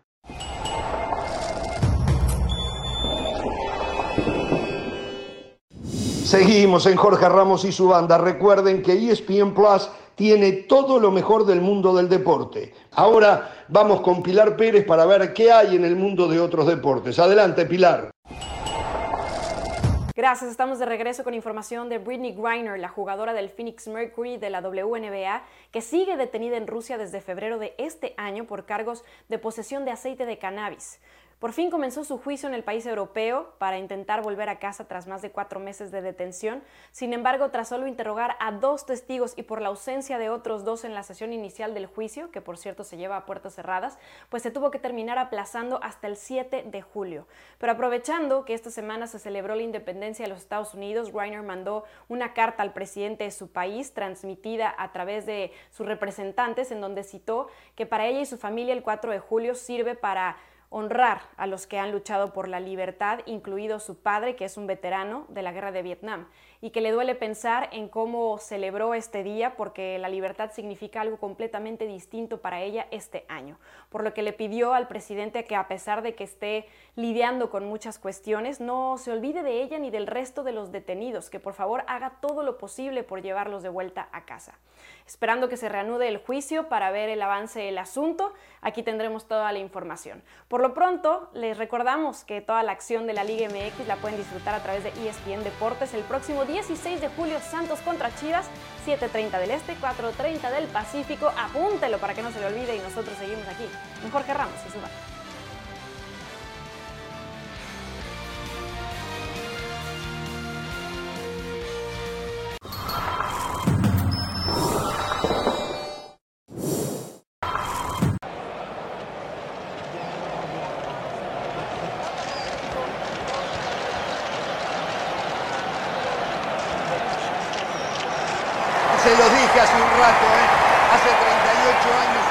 Como hoy, en el San Paolo ocurría esto. La figura del mejor jugador de la historia, en mi opinión, cada cual tiene la suya, ¿eh? del mejor jugador de la historia del fútbol. Diego Armando Maradona irrumpía y la gente enloquecía en el estadio que después vio las genialidades de este genio. ¿eh? Qué pena, qué pena lo que pasó después. Digo, fuera de la cancha, no dentro de la cancha que nos llenó de fútbol. Fue muy cortito el tiempo que jugó al fútbol por motivos extrafutbolísticos. Pero por Dios, por Dios, todo esto me trae eh, las remembranzas de una época que me levantaba a las 5 de la mañana para verlo jugar en la Serie A. Eh, Diego Armando Maradona. Bueno, que Dios lo tenga en la gloria a este genio. Que Dios lo tenga en la gloria. Señoras y señores, y ahora sí, ya está, le tiramos la cubeta de agua caliente, se descongeló, allí lo tenemos, presencia con el mejor periodista tapatío, el señor Jesús Bernal, un hombre que en sus entretelas lleva chivas, pero respeta al Atlas, eso lo hemos podido comprobar acá. A veces hasta parece que tiene hasta algún sentimiento por Atlas, pero bueno, no, no, vamos a dejarlo ahí. Vamos. El señor Ah, Jesús ¿sí? Bernal, ¿cómo anda, Chuy? Saludos, saludos Jorge para ti, para toda la banda. Bien, aquí desde la ciudad de Guadalajara en esta época muy lluviosa. Aquí estamos esperando que no llueva porque se acaba de nublar. Y bueno, con la información del equipo de las Chivas, ¿no? Y este tema de, del delantero que están buscando. Hay tres opciones, Jorge. Son tres las alternativas que tiene Chivas para reforzarse. Henry Martín y el Mudo Aguirre, los dos del medio local. Los dos jugaron olímpicos y conocen a la perfección a Alexis Vega, al Piojo Alvarado, a Fernando Beltrán y a Jesús el Canelo Angulo. Por eso es que Chivas ha volteado a estos futbolistas para considerarlos como opciones para reforzar al equipo. El otro jugador está en la MLS, juega para Cincinnati, Brandon Vázquez, que lleva 8 goles y 4 asistencias en lo que va del curso 2022. Es otra de las alternativas que tiene Chivas, pero digamos que él sería como una tercera opción, el plan de emergencia. Por ahora están enfocados en tratar de fichar ya sea Henry o al Mudo Aguirre para que vengan a ocupar el lugar que dejó vacante JJ Macías. A ver, eh, me estás respondiendo una pregunta que yo hace un rato le hacía a la mesa. Yo tenía entendido, pero seguramente mal informado estaba, de que arrancado el torneo todavía se podían intercambiar jugadores, siempre y cuando el jugador, a pasar de un equipo al otro, no haya jugado en su equipo de origen. Caso de Henry Martín, que los otros días jugó. Caso del Mudo Aguirre, que los otros días jugó con Santos Laguna. ¿Eso no es así, aunque hayan jugado igual pueden ir a Chivas? ¿O es por el hecho de que JJ Macías sufrió una lesión tan grave que igual los habilita? De hecho, las dos alternativas se abren para el Guadalajara. Jorge, yo tenía la misma duda eh, porque en torneos pasados la regla era así. O sea, tú podías fichar, fichar hasta la jornada número 4 jugadores de otro equipo que no tuvieran actividad. Hoy ese tema ha cambiado y no hay restricción hasta el próximo 3 de agosto.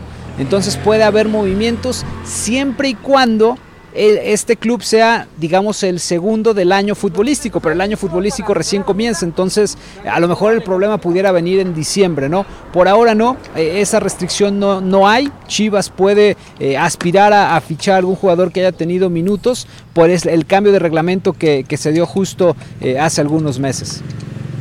No me nombraste a Roberto de la Rosa de Pachuca. Nosotros nos dicen que también está en la mira, ¿no?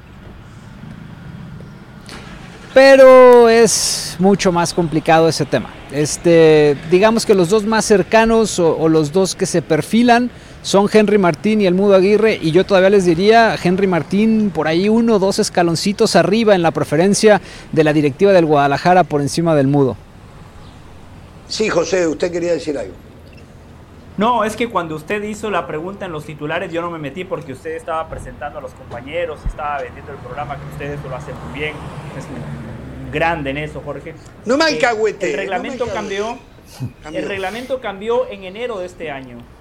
Eh, cuando eh, Sendejas juega con Necaxa y después es transferido al América. Ahí fue cuando cambió el reglamento, así que ya bien lo decía Jesús. Nada más cambiaron para cambiaron para favorecer al América. Entonces, esto es lo que usted me está diciendo. Pudo haber sido así, no, no lo sé con certeza. Ah, pudo haber ah. sido así, no me extrañaría, pero ah, pasó con Sendejas cuando llega al América, que ya había debutado con, con Necaxa en ese torneo. A ver, tengo una pregunta para eh, Jesús. sí. Solo decir también, yo, yo estaba en la misma situación que José, tenía la respuesta muy clarita, pero bueno, como estaba titulando, no, no quise interrumpirlo, aparte usted lo hace tan bien cuando titula, cuando comienza el programa. ¿eh? Exacto. de las pocas cosas que hace bien. Exacto, después no nos preguntó, ¿verdad? Usted a la mesa nunca le preguntó, pero bueno, eh, Jesús, ¿en qué condiciones llegaría tanto uno como el otro, Aguirre como el propio Henry Martín, y tanto Santos como América, eh, están abiertos al diálogo, piden mucho dinero. ¿Cómo es la situación de ambos en cuanto a esta posible negociación? En el saludo a un gran director técnico como Jesús Bernal. Por cierto, eh, eh falta la última clase, pero eso lo arreglamos en cualquier momento, Jesús, tranquilo. Saludos, saludos Hernán, buena tarde. Mira, eh, la intención de Chivas es sentarse a negociar apenas, o sea, esto fue tan repentino, o sea, la lesión de JJ, la actuación del sábado, y ahí es donde se dan cuenta que requieren del refuerzo sí o sí, que, no han llegado a ese punto. Lo que comienza a mencionarse por acá es que Santos pediría una fuerte cantidad de dinero por el Mudo Aguirre, porque también Santos entiende que es su activo más valioso de la cantera en estos momentos y que la urgencia Chivas pues lo obligaría incluso a poder pagar una millonada. Por eso hablo mucho del tema de Henry Martín y en Chivas lo saben también. Henry Martín es la quinta opción en el ataque del América. O sea, está Cabecita Rodríguez. Roger Martínez que se lesionó, está este el chico también Martínez, Román Martínez que fue titular el fin de semana, todavía Federico Viñas y luego entonces viene Henry Martín en el caso de Henry Martínez se está jugando el pase al Mundial también. Tiene este torneo para bajar al Chaquito Jiménez de la convocatoria. Hay mucho en juego. Eh, a Peláez le gusta este futbolista, incluso desde, desde antes de, haber llegado al equipo del Guadalajara. Y, por eso ahí ven, digamos, como la facilidad tal vez eh, de poderlo conseguir con respecto a lo que implicaría pagar por el Mudo Aguirre. Y hay otro, otro punto clave y, a favor. Henry ya no es una promesa, o sea, Henry es un jugador hecho. En el mudo pues sería un volado, no un proyecto a ver si funciona o a ver si pega. Entonces eh, todavía no, se han, no han llegado a, sentarse con las directivas. De hecho hoy en América decían que todavía no están negociando el tema, pero pronto seguramente les aparecerá la propuesta del Guadalajara en sus escritorios tanto a Santos como al América. Sí, seis años de diferencia, 23 contra, contra 29. Eso es verdad, un punto muy importante para analizar. ¿eh? Si llega Henry Martín a Chivas hará muchísimos goles, ¿eh? Muchísimos goles. Después voy a dar el número, ¿eh? Tanto como el cepillo. Tanto como el más cepillo. que Oribe Peralta, ¿eh? Más que Oribe Peralta. Primero va a haber un respaldo que no existió hace Oribe Peralta. Espero que la prensa también lo apoye. La prensa hizo campaña en contra de mm. Oribe. Espero que la prensa apoye a Henry Martín, pensando el beneficio mutuo, Henry Martín va a ser parte de Qatar 2022. Richard, lo escucho. Sí, a ver, yo, tengo una, una, duda con Jesús, con el saludo a la distancia. A ver, eh, Chivas, por, por historia, por, uh, por sus propios códigos, no acepta jugadores extranjeros.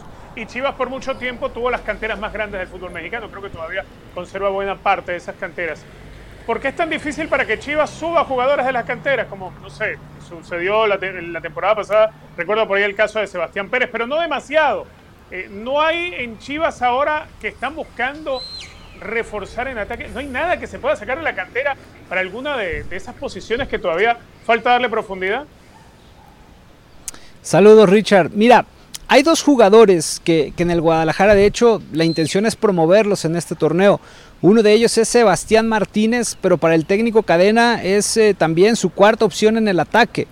Y la otra se llama Luis Puente, este, este muchacho que de, teniendo 17 años jugaba en el sub-20, estaba, fue a Tapatío y en el primer partido se rompió y lleva un año lesionado. De hecho, hoy que tuvimos oportunidad de entrar a la práctica, lo vimos por ahí trabajando por separado. Eh, son las dos grandes promesas de Chivas, pero uno está lesionado y el otro apenas va comenzando en este proceso de, de convertirse en jugador de primera división. Les cuesta un mundo, esa es la realidad, y sobre todo encontrar delanteros, ¿no? El último gran delantero de Chivas fue Javier Chicharito Hernández y desde entonces de la, cartera, de la cantera no ha emergido nadie más. Por ahí con JJ Macías existía esta, eh, pues esta parte, ¿no? Donde creían que él iba a convertirse en un gran goleador. Entre sus decisiones y el tema de las lesiones tampoco ha podido despuntar. Así es que sí, ha sido un, una situación compleja y es un mal también del fútbol mexicano porque el mercado de Chivas para elegir pues no es muy amplio tampoco y, y las opciones se reducen a, a muy pocas. Jesús, Jesús aquí eh, en esta mesa. Sí, adelante, José. Dale, Jorge. No, yo, yo me, me hago esta pregunta y no sé si tienes la respuesta. ¿No ha habido algún tipo de compulsa eh, en Guadalajara de cómo se siente el aficionado de Chivas que estén pensando, como bien tú lo dijiste, en el quinto delantero del América, el rival de todas las horas, para venirles a solucionar un problema de gol que lo arrastran desde hace tantos años? ¿Cómo se siente el aficionado de América? Que, que, van a recibir las migajas, las sobras del América. No, no, no, no está muy mal manejado eso, ¿eh? No, ya empezamos pero a la contaminar y usar la cancha. De parte de Jesús Bernal y de parte no. suya, ¿eh? El Tano no la cuenta cancha, con no es el quinto delantero. Eh, no. Si por no es el bueno, quinto es el delantero. cuarto ahora. Es el cuarto No, la no, ni- ni el cuarto, ¿eh? ¿Cómo no? No hay el cuarto. Roger ¿Cómo no? Martínez juega como nueve. Eh, el No, cabecita juega por bien. izquierda. Cabecita juega con nueve. Por, por lo Está cual bien. es Viña, De nueve Henry es el tercero. Román Martínez. No, no, yo creo- los otros días el titular fue Román Martínez. Yo por ahora, Porque al, fue la al día de hoy, uno. al día de la hoy aprendí uno. la Gran del Valle. eh. Al día de hoy, al día de hoy. Román Martínez, Viña y Henry Martín. Si vamos a hablar solo del 9. Pero, ¿cómo se siente el aficionado de Chivas, Jesús? Mira, he encontrado dos, dos puntos de vista, Jorge, al respecto de este tema. El primero, eh, el aficionado que, que de- definitivamente no, no, no quiere, ¿no? O sea, que está en desacuerdo total de, de esta situación, aunque tampoco es algo ya tan inusual. O sea, en el momento en que Ramón Ramírez allá en los noventas cambió de equipo, pues, se rompió la magia porque era la máxima figura del Guadalajara y se fue al América. Luego vino Peláez y vino Luis García y hace poco vino Oribe Peralta y el semestre pasado Ricardo Peláez se sentó a negociar con América para traer a Sebastián Córdoba a cambio de Uriel Antuna que al final no se hizo, pero negociaron. A lo que voy es, eh, hay gente que todavía dice, no, no, no, no, no podemos aceptar a Henry Pero hay otro sector de la afición que debido a la desesperación que quieren ver un rostro nuevo que pueda marcar goles en el equipo, están dispuestos a, aceptarlo. Al final, insisto, no sería la primera vez, probablemente no sería la última tampoco. Hace seis meses estaban negociando un, traspaso de, de Córdoba por Uriel Antuna que al final no se hizo. Hace seis meses también Oribe Peralta todavía vestía esta casaca. Así es que, pues de una u otra forma, para bien o para mal, el aficionado de Chivas y de América se está acostumbrando a ver esto eh, de forma más frecuente. ¿Qué tiempo, ¿Qué tiempo se va a tomar para tomar una decisión? Porque comenzar, eh, digo, las benevolencias del campeonato, donde clasifican 12 a la liguilla, permiten tomarse un tiempo más de lo que sería lo normal. ¿Para cuándo crees tú que va a haber una decisión en este tema? Mira, la directiva, pues seguramente mañana pasado ya tendrá el tema definido por quién irán. Y, pues yo creo que esta semana o, más tardar la siguiente, ¿no? En, el caso de Orbelín, por ejemplo, recordarán, le cerraron la puerta la semana pasada porque no se decidía eh, por venir al, equipo de Chivas y, quería alargar, ¿no? Extender la liga, a ver hasta dónde llegaba y Chivas le dijo no. Acá es una situación similar. A Chivas le urge. Le urge por dos razones. Una, este torneo es muy fugaz. El próximo 30 de octubre se acaba y la otra parte es el hecho de que pues, se dieron cuenta en la fecha 1 que no hay gol. Entonces lo requieren a como dé lugar y será cuanto antes. ¿Tienes alguna información de Macías? ¿Tienes alguna información de Macías? ¿Cómo se siente? ¿Cómo está de ánimo? ¿Su moral? Eh, no sé si te ha llegado algo. Pobre muchacho, qué mala suerte, ¿no? Sí, la verdad es que sí, evidentemente fue un golpe muy duro porque él también entendía que era su última oportunidad para colgarse al Mundial. O sea, ese, lugar de delantero 3 en México está vacante. Estuvo en el radar del TAT en algún momento y él sabía que esta podía ser la oportunidad. Venía muy enrachado con tres goles en pretemporada. Eh, por ahora él sigue reposando, tienen que esperar a que la inflamación de la rodilla baje para poderlo operar. De hecho, le harán otra evaluación el jueves, me parece, lo, volverán a evaluar para ver si ya está en condiciones de poder ser intervenido y entonces ahí sí ya se definirá la, la fecha. Pero bueno, estará fuera todo este torneo y parte del siguiente, por ahí del mes de marzo tal vez lo podamos ver de vuelta en las canchas. Bueno, ¿alguna pregunta más muchachos para Bernal? Eh, sí, cortita. Sí, sí, adelante. Saliendo, saliendo de este tema, Bernal, ¿por qué tan poca gente el último fin de semana en el partido contra Bravos?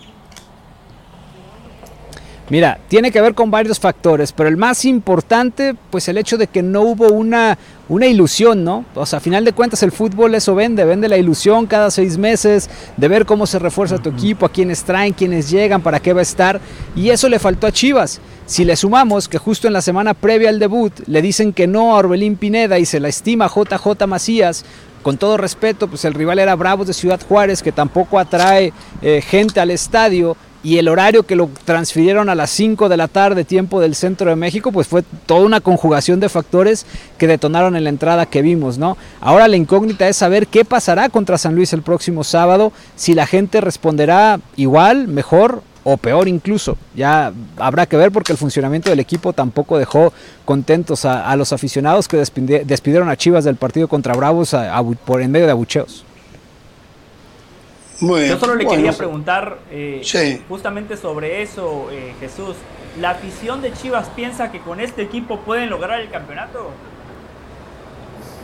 No, sinceramente no. Yo no he escuchado a algún aficionado y hoy pudimos platicar con algunos que vinieron al entrenamiento que, tenga esa esperanza, ¿no? O sea, pues la ilusión es, es clasificar y ver ahí qué pasa, pero sí hay mucha conciencia de que con este plantel está difícil. Qué bueno Jesús, porque hay colegas que venden otro discurso. Entonces, yo quieren vender oh. humo, generar falsas ilusiones. Qué va.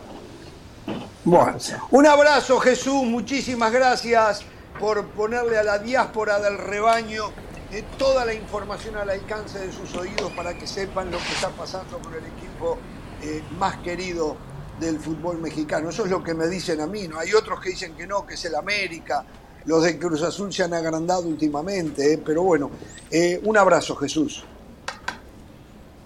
Muchas gracias Jorge y felicitaciones a José por la clasificación de Guatemala al Mundial, que lo disfrute. Eso es un Gracias Jesús. Eso es un caballero, eso es un, caballero, eso es un caballero. Un abrazo. Jesús Bernal, compañero, desde Guadalajara. ¿eh? Jorge, lo felicito a usted, Jorge, porque usted se salvó, ¿eh? Justo eso le iba a preguntar yo a Jesús y usted le hizo la pregunta correcta, porque usted y Hernán, y aquí los tengo que señalar a ustedes dos directamente, pero bueno, por lo menos usted tuvo la decencia de preguntárselo a Jesús Bernal. Aquí a Richard lo dejo de lado porque Richard, como yo, está del lado de la verdad. Richard y yo entendemos que el fútbol es una espalda industria. espalda a los dos clientes. Jorge Vergara, Jorge Vergara, que en paz descanse, él dijo, mientras yo sea el dueño de Chivas, no habrá más transferencias entre Chivas y América o América y Chivas. A Mauri Vergara, a Mauri Vergara, llevó a Ricardo Peláez, hincha recalcitrante del América, americanista de hueso colorado, él es el que toma las decisiones deportivas de Chivas. Llevó a Nelly Simón, Nelly Simón, americanista.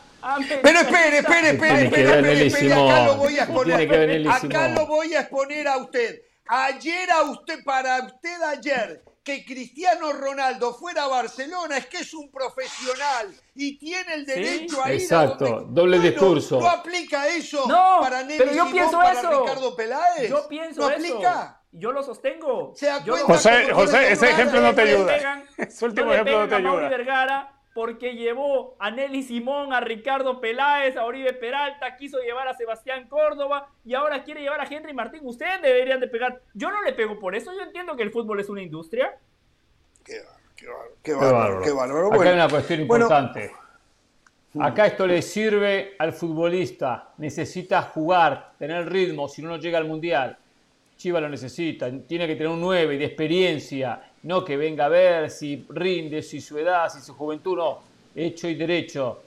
Y el América, si bien no es el quinto delantero, eso es algo ya mala leche de alguno del programa, igual que Jesús. Pero es el quinto delantero, es el tercer No lo es. nueve, quinto delantero. No lo es. Los otros días terminó jugando con dos puntas, con Viña y con él. Pero, o Perfecto, sea, que lo tiene como delantero, o sea, es el quinto delantero. Es más, si pone a Iñaki, no, quinto a Iker delantero. Moreno, no sé si no es el sexto. Si pone a pero- Iker, yo creo Iker Moreno entró antes que él los otros días como delantero. Sí, porque lo que entró- le digo, Pereira. Porque Pero Iker Moreno entró por Roger. Entró por Roger un poquito recostado por la banda. Iker Moreno- por delantero. Podría haber apostado para jugar con dos puntas y haberlo puesto a, a- a Henry Martín con Román. ¿Cómo es el apellido? Martínez. Román Martínez. Román Exacto. Martínez. Es, es el Decir- sexto delantero, no es el quinto, perdón, estábamos equivocados, es el sexto delantero. Decir que es el sexto delantero es un comentario mala leche. Mala leche. Eso es simplemente. Hoy en día, ¿eh? Mañana sabemos- puede cambiar, ¿eh? la Gran del Valle. Todos sabemos Hoy en día. que no es el sexto delantero. Primero, quiero ver cuánto sigue jugando Román Martínez. Quiero ver cuánto siguen Ojalá jugando los sí. jóvenes en América. Ojalá por que favor. sí. Bueno, eh, a ver, Hoy Emilio sabemos Lara tiene que jugar. que Qué es zaguero. qué- eh, por lo menos los otros días, qué zaguero Lara. Está bien, eh. pero De acuerdo. Qué zaguero Lara, ¿eh? Ganó todos Hoy los mano a mano. No es ordinario, juega bien, sale bien desde el fondo. Estamos hablando de no pega Martín. por pegar. Estamos va hablando de Henry muy Martín, bien el arriba, tema. Tiempista. Pero bueno, dele. tenía que decir todo eso de hablando- Emilio Lara porque lo tenía acá en la garganta. Ok. Eh, es el suplente de Viñas, pero le viene bien. Eh, eh, el negocio se tiene que hacer. Entiendo que hay una rivalidad América-Chivas, la entiendo. Pero es una rivalidad de un futbolista que no es ídolo en el América, no es figura en el América, no ha hecho su carrera toda en el América, como para decir está muy identificado con una camiseta. Si pasa Chivas, no pasa nada, muchachos, no pasa nada. A ver, La gente a ver, Chivas que ¿usted está qué en diría contra ahora? va a gritar los goles, va a gritar los goles de Henry Martí cuando los anote. Usted que clava, ustedes que clavaron al Manchester City con Julián Álvarez y le dicen que va a venir Sí. el Pipa Benedetto a River, que es titular, eh, ya no es el segundo o el tercero. ¿Qué diría usted de número 9? ¿Qué diría? Pero ahora de Boca River, pensando. ¿ya? ¿Ya Sí, Boca sí, ahora? sí, sí. Es un No, tópico, no, pero no. imaginémonos que sí. Imaginémonos que sí. Que Francesco le dice, quiero al Pipa Benedetto. A ver, va- vamos a ver si lo podemos traer. ¿Qué diría usted? ¿Eh? Para su- sustituir al paquete que le vendieron al. Manchester City. ¿Eh? Va. Va a ser titular, ¿eh? Va a ser titular con Haaland. Se va a cansar de hacer goles Julián Álvarez en el City, ¿eh? No, diría que no. no Pero no a, ver, a ver, a ver. Ayer- Ahora que habla Si Riquelme hubiese llegado a River, ¿cómo te hubiese sentido, Marca Hernán? y ya se están poniendo a Haaland dentro de dos años en el Real Madrid, ¿eh? Ya tienen todo el Pero- plan, marca y as. Están vendiendo. Ya, ya- ya se lo venden al Real Madrid. Así que Julián Álvarez va a ser titular. Eh, Regresemos a lo de Henry Martín. Mire, Sí. ayer, y les doy crédito a ustedes, eh, usted y Hernán, no recuerdo en qué orden, mencionaron a Brandon Vázquez, creo que fue Yo primero, yo No, primero. Jo- Jorge lo Jorge mencionó. y después Como siempre, Yo lo corregí. primero yo. Pasión, determinación y constancia es lo que te hace campeón y mantiene tu actitud de ride or die baby. eBay Motors tiene lo que necesitas para darle mantenimiento a tu vehículo y para llegar hasta el rendimiento máximo. Desde sobrealimentadores, sistemas de sonido, tubos de escape, luces LED y más. Si buscas velocidad, potencia o estilo, lo encontrarás todo en eBay Motors. Con más de 122 millones de piezas, siempre encontrarás justo lo que buscas. Y con Guaranteed Fit de eBay, tienes la garantía de que tu pieza quede perfectamente a la primera o se te devuelve tu dinero. Porque con eBay Motors, quemas llantas y no tu dinero. Con las piezas que buscas, a los precios que quieres, tu auto se convertirá en el MVP que te dará el triunfo. eBay Motors. ebaymotors.com. Solo para artículos elegibles se aplican restricciones.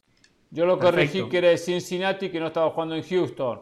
Al fin y al cabo, la, él Perfecto. quiere hablar de la MLS, pero yo termino informando bien de la MLS. Pero bueno, Eh, Sí, José. Hernán me compartió el software que él utiliza para las clases tácticas y ayer en la noche me puse a repasar aspectos de, de- de Brandon Vázquez porque justamente hoy en Fútbol Picante y en YouTube me tocaba hablar de él y a mí me gusta hablar con propiedad, ¿no? Y saben que tiene un presente superior al de Henry Martín. Tiene un presente superior al del Mudo Aguirre. Fíjense que marcar goles en Cincinnati no es fácil porque cuando usted repasa la plantilla de Cincinnati, y Richard lo sabe mejor que nosotros, no es una plantilla de mucha calidad. Y en No. esa plantilla se las ha ingeniado para marcar 8 goles, ha dado 4 asistencias, ha jugado 17 partidos, 16 de ellos de titular. Y a eso hay que sumarle la situación económica de Chivas. Hoy Chivas no puede pagar la transferencia de Henry Martín. Es que el América no le va a regalar a Henry Martín a las Chivas. Yo creo que Si sí, llega una buena yo creo que sí. lo económico lo pueden Yo hacer. creo que sí. pero- Hace la gran No, Florentino Pérez, se lo saca de arriba para no pagarle el salario muy bueno que debe de tener por los Eso lo hicieron con Oribe. Peralta. José. Eso lo hicieron con Oribe Peralta, por- pero Henry Martín no gana tanto como Oribe Peralta. Sí. si hace 30 años yo me ponía a entrenar una semana, perdón, un mes, un mes, una buena pretemporada, yo hacía goles en la MLS, ¿eh? Yo No, no, con usted no.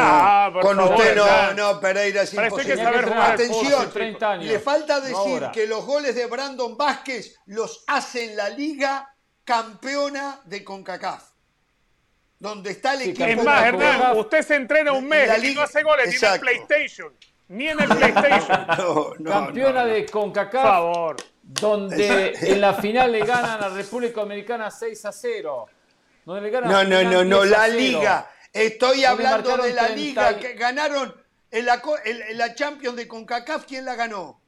A eso estoy hablando. Es la liga campeona Seattle de la región. sea, es la liga Seattle. de la Hernán, no, a usted le cuesta también entender está que haciendo MLS por arriba de la. Liga MX, que hoy en día Ahí. es el gigante de la zona de Estados Unidos. A usted también le cuesta entenderlo. No, ya desapareció o buscamos gigante, unas pelotitas de plastilina y se lo demostramos. Primero aprenda que en el área desaparecieron los gigantes. Ese término está incorrecto. Ah, Incorrecto. entonces, bueno, el- el- el- Estoy de entonces. ¿cuál es el término para decir La cuál es el mejor? La mejor liga hoy es esta. Tiene al campeón de la Champions. Totalmente. Exacta. La selección, sostenida en buena parte por equipos surgidos de la MLS, eh, ganó todos los campeonatos habidos y por haber en el último año acá en la región.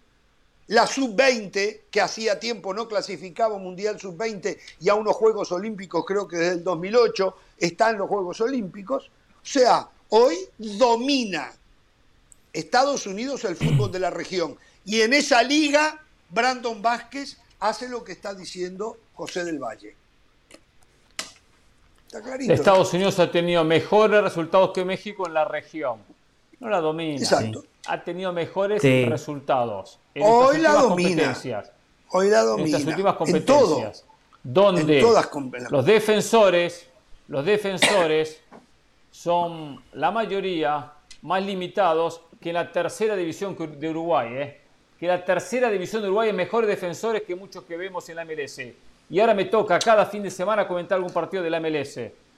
Mis aciertos en los comentarios me han llevado que me ponen la mayoría de los partidos de la MLS, especialmente los peores partidos, porque es donde Hernán Pereira los termina explotando y sacándole mucho más jugo. Le ponen De- en los peores devuelva esto, Pereira, devuélvalo. Pereira. Devuélvalo, devuélvalo, re- mándeselos de regreso, Pereira. Viernes, de regreso, viernes por Pereira. No ESPN. Deportes, DC United contra Philadelphia Union. Estaremos no ahí con Hernán. Pereira. Déjeme, déjeme agregar algo. ¿Sabe Aunque que el partido, el partido Henry viernes, Aunque el partido del viernes, después que nosotros empezamos a calentar un poquito la pantalla, lo hace Richard Méndez, ¿eh? el clásico californiano, el AFC contra Galaxy. Ese es el partido del viernes. Por supuesto, algún día llegaré a ese nivel, ¿eh? Algún día llegaré a ese nivel para comentarlo, sí, o para ir a Los Ángeles a hacerlo. Usted viaja a Los Ángeles, ¿no, Richard? Eh, sí, vamos, vamos a estar por ahí. Usted va a ir, yo, yo lo recomendé, no para este, pero va a ir próximamente. Yo lo recomendé ya.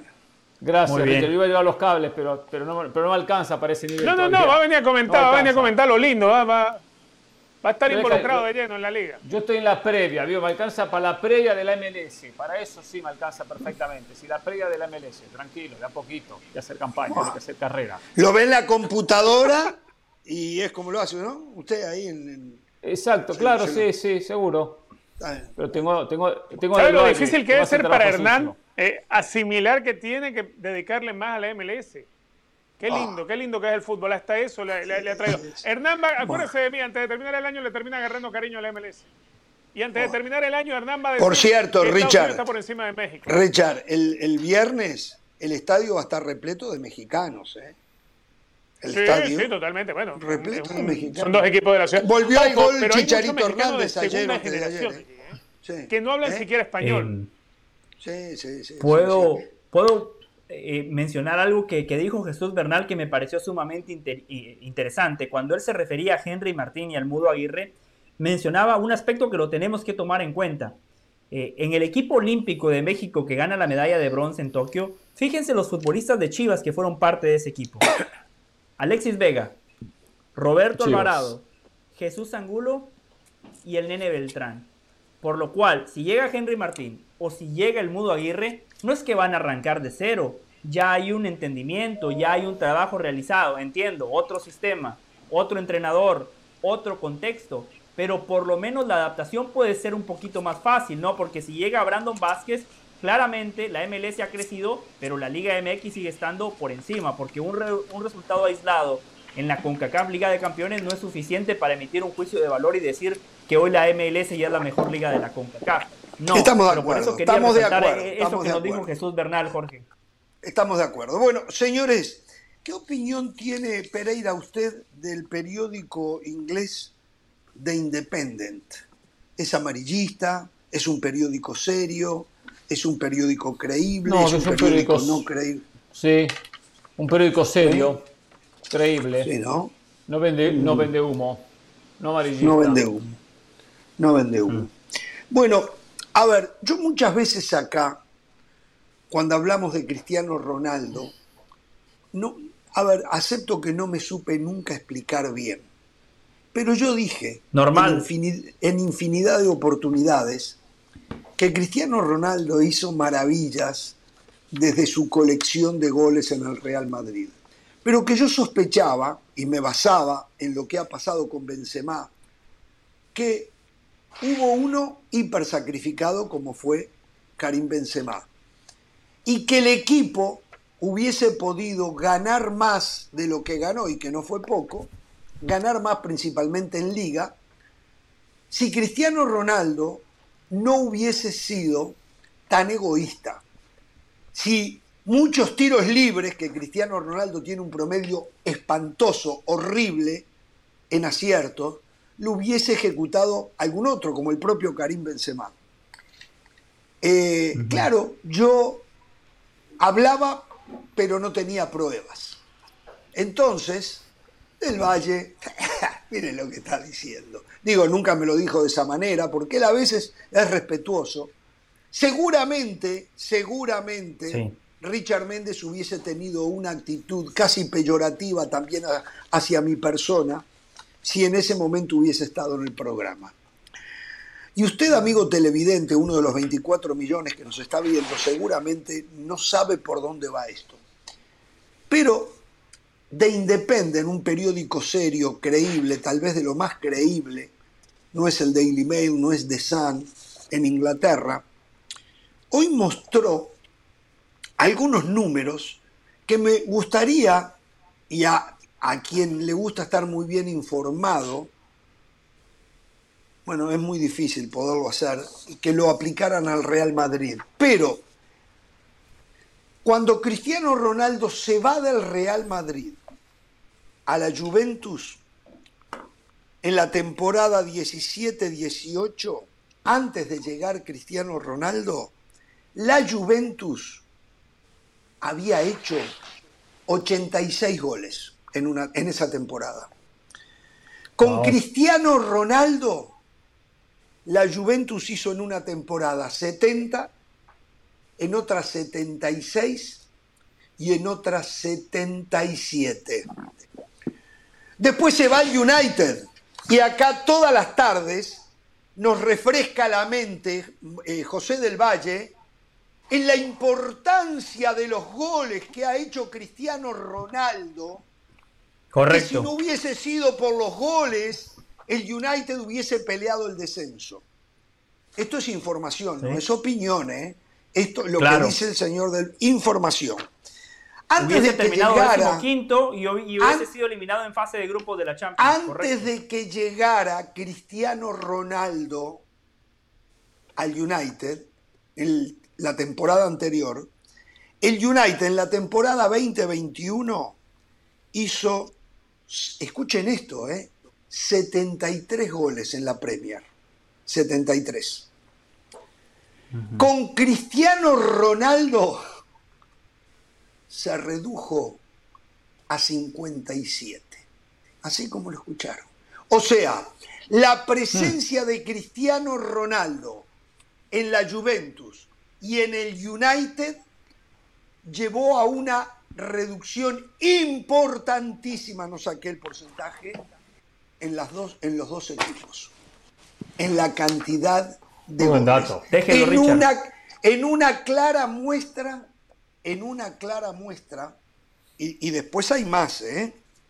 en una clara muestra de que Cristiano Ronaldo juega para el Deportivo Cristiano Ronaldo y que esos jugadores que están con Cristiano Ronaldo en la cancha tienen que jugar para Cristiano Ronaldo distrayéndose de sus obligaciones, que también en algunos casos del medio campo hacia arriba es generar y llegar de vez en cuando y los otros delanteros hacer goles.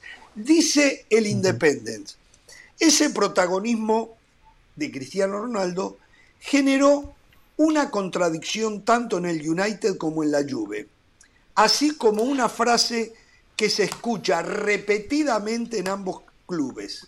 Con Cristiano es jugar con 10 hombres, al menos hasta que se le meta el balón en el área. Ciertamente significaba que era como entrenar con 10 hombres. Todos los entrenadores recientes de mentalidad progresista de Ronaldo, desde Mauricio Sarri hasta Rangnick, descubrieron que de manera realista tenían que trabajar en equipo con solo nueve de los jugadores de campo. Causó problemas particulares para Sarri, dado lo integrado que necesita que estén sus equipos. Los movimientos establecidos simplemente fallarían porque el movimiento en un área clave no estaba allí. En resumen, los lados no podían sincronizarse completamente. No era solo que Ronaldo físicamente ya no tiene la movilidad, aunque eso ha sido un problema importante. Es que a menudo tenía una resistencia en términos de personalidad, dice el Independent. Los ejercicios de entrenamiento tienen como banda sonora a Ronaldo murmurando. Esto es una mierda o pateando una pelota enojado. Cuando el portugués se ha aburrido especialmente del trabajo en equipo o de los automatismos, ha afirmado que los entrenamientos deben ser divertidos. ¿Cómo encontrarían esto ideólogos como, como Thomas Tuchel o Julian Nagelsmann si aceptaran traer a Ronaldo? Tuchel ya tiene problemas con su nuevo propietario americano por este tema. ¿eh? Tales sentimientos, por supuesto, tienen mayor peso debido al legado del jugador en el juego, un factor que ha influido en la situación actual dado lo preocupado que está con esa estatura. En otras palabras, señores, esto ya son realidades. Esto no es opinión lo que yo les di. ¿eh? Estos son temas factuales, algo comprobable. Con Cristiano Ronaldo en la cancha, los dos equipos descendieron en su producción goleadora. La de él fue fantástica, pero al equipo Claro. le aportó prácticamente nada. Reitero, ¿eh? Esto es factual. Son números. Esto Y una pregunta, ¿hizo el trabajo? Dice- ¿Hizo el trabajo con el Real Madrid o no? Porque la tarea No, no, lo- lo completa. estaba- lo estaba Seguramente no la diciendo, hizo. Bueno. yo la hice. Yo la hice. Sí. Las últimas cuatro temporadas del Real Madrid con Cristiano Ronaldo. 2014-2015, 118 goles en liga. 2015-2016, 110 goles en liga. 2016-2017, 106 goles en liga. 2017-2018, 94 goles en liga. Se va Cristiano, próximos cuatro años del Real Madrid. Primera temporada, 63 goles, de 94 a 63. Segunda temporada sin Cristiano Ronaldo, 70 goles. Tercera temporada del Real Madrid sin Cristiano Ronaldo, 67 goles. Y la temporada pasada, que fue la mejor del Real Madrid sin Cristiano, solo 80 goles. Con Cristiano en la cancha en los últimos cuatro años, el Madrid 118, 110, 106 y en su peor año 94 goles. Muy Entonces, bueno eso que usted hizo. Claro, claramente Cristiano pasa Ronaldo. por los Lo que en pasa- otro nivel. No es el nivel actual de Claro. Cristiano Ronaldo. O sea, Ah, pero es que estamos dos comparándolo con. eh, o sea, ya va. Estamos hablando de dos Eh, a jugadores ver, a mí me parece todo esto una manipulación. De quien, de quien arma esas estadísticas y quien las pone así. ¿Cómo No, me van José a del decir Valle a mí no manipuló, el jugador, eh. son números. el mejor eh. goleador de un Eh, equipo? eh, como dice el del Valle, es taxativo. Es factual. No, es, Claro. es- es- Exacto, no, es el factual. medio, Jorge, el medio de donde usted saca eso está manipulando. La persona que hizo ese análisis está manipulando. Como el goleador de un equipo, como el goleador de un equipo, el que hace más goles en el equipo, el que le ha dado más victorias con sus goles, es el que ha perjudicado al equipo. O sea, eso no tiene lógica. Eso no tiene lógica. Sí, tiene lógica. Es más, es, ¿Cómo no es va a tener Cristiano Ronaldo el que quiere irse del Manchester United. Es Cristiano Ronaldo el que decidió irse de la Juventus. No es porque la Juventus se lo quiso quitar de encima porque andaba mal. Sí, se lo quiso quitar. eh. Lo Todo el mundo decía que se lo quiere quitar. eh. Exacto, es un problema. Todo el mundo lo está diciendo. ¿eh? Usted mismo aceptó que el de Esto- Independiente es un periódico cierto. Es, es serio. Sí, del- sí, Yo no he dicho que Independen es serio, yo no lo he dicho. Richard, Estoy diciendo que quien escribió esa nota está manipulando, está manipulando, está manipulando. Y eso es lo que quiero denunciar, está manipulando. Números son números. Esto habla a las claras. Que Cristiano claro. disminuye. ¿Y quién hizo- Escuche, A ver, Cristiano ¿y por, qué, disminuye. y por qué? Si es tan malo Escuche, para el equipo, escuche. si es tan malo sobre para el usted. equipo, ¿por qué es titular? Mire cómo se Ya pone, mire cómo se pone, mire, ¿Por qué Colorado está Usted, por Le reventar. tocaron a su ídolo. Le tocaron a su ídolo. No, no es mi ídolo, vale. Lo que pasa es, a ver, a mí me choca que aquí tengamos que estar diciendo mentiras. Bien, Richard, muy bien. Aplaudiendo Mentira ese no. tipo de cosas donde se manipula la información. Recuerde. Eso me revienta. Que su sentimiento cristianista hay que dejarlo de lado cuando No, se ningún pone sentimiento este saco, esta cristianista. Yo no soy cristiano lover ni nada de eso. Y sale al aire. Lo que no soy es, lo que no soy es hater. Y aquí se ha querido vender que hay que ser hater del Real Madrid, hater de Cristiano. Y eso no va, No, eso no, va con la profesión de nosotros. Nosotros no nos pagan para eso. Acá, eh, Nosotros nos señor pagan para Richard analizar y decir la verdad, pero no tranquilícese. para, manipular. Y lo que en, ese- en esa, en esa ¿Pero nota que este habla Jorge, esa nota fue manipulada, es manipulada. Es para manipular al que lee. No, no se manipula la nada, acá razón. simplemente se dan claro que estadísticas sí. y dan números. Son números, Esto a las claras, que. Cristiano. Y, y las no estadísticas potencia. personales, ¿dónde están? ¿Y por qué es titular? Cristiano ¿Por qué disminuye es a sus titular? compañeros. Cállese la ¿Se boca está un dando poquito, cuenta deja usted de cómo- de cómo manipula? Deja hablar al resto. Deja hablar al resto. Cállese un poquito la boca. Si no, no puedo hablar usted solo en este programa. Cállese un Bueno, no se caliente. Pereira, no se caliente. No, no, pues este tipo, porque le tocan a su, a su, a su ídolo, entonces ya salta y habla bla, bla, bla, bla. Que se tranquilice un poquito. Que tome un vasito, un vasito con agua. Cristiano Ronaldo disminuye el poderío de sus compañeros, no los potencia, al contrario, los disminuye por su egoísmo en la cancha y por su manera de ser. Eso es muy simple, es muy pero muy simple. Él también es responsable que este, este equipo de United no llegó a Champions.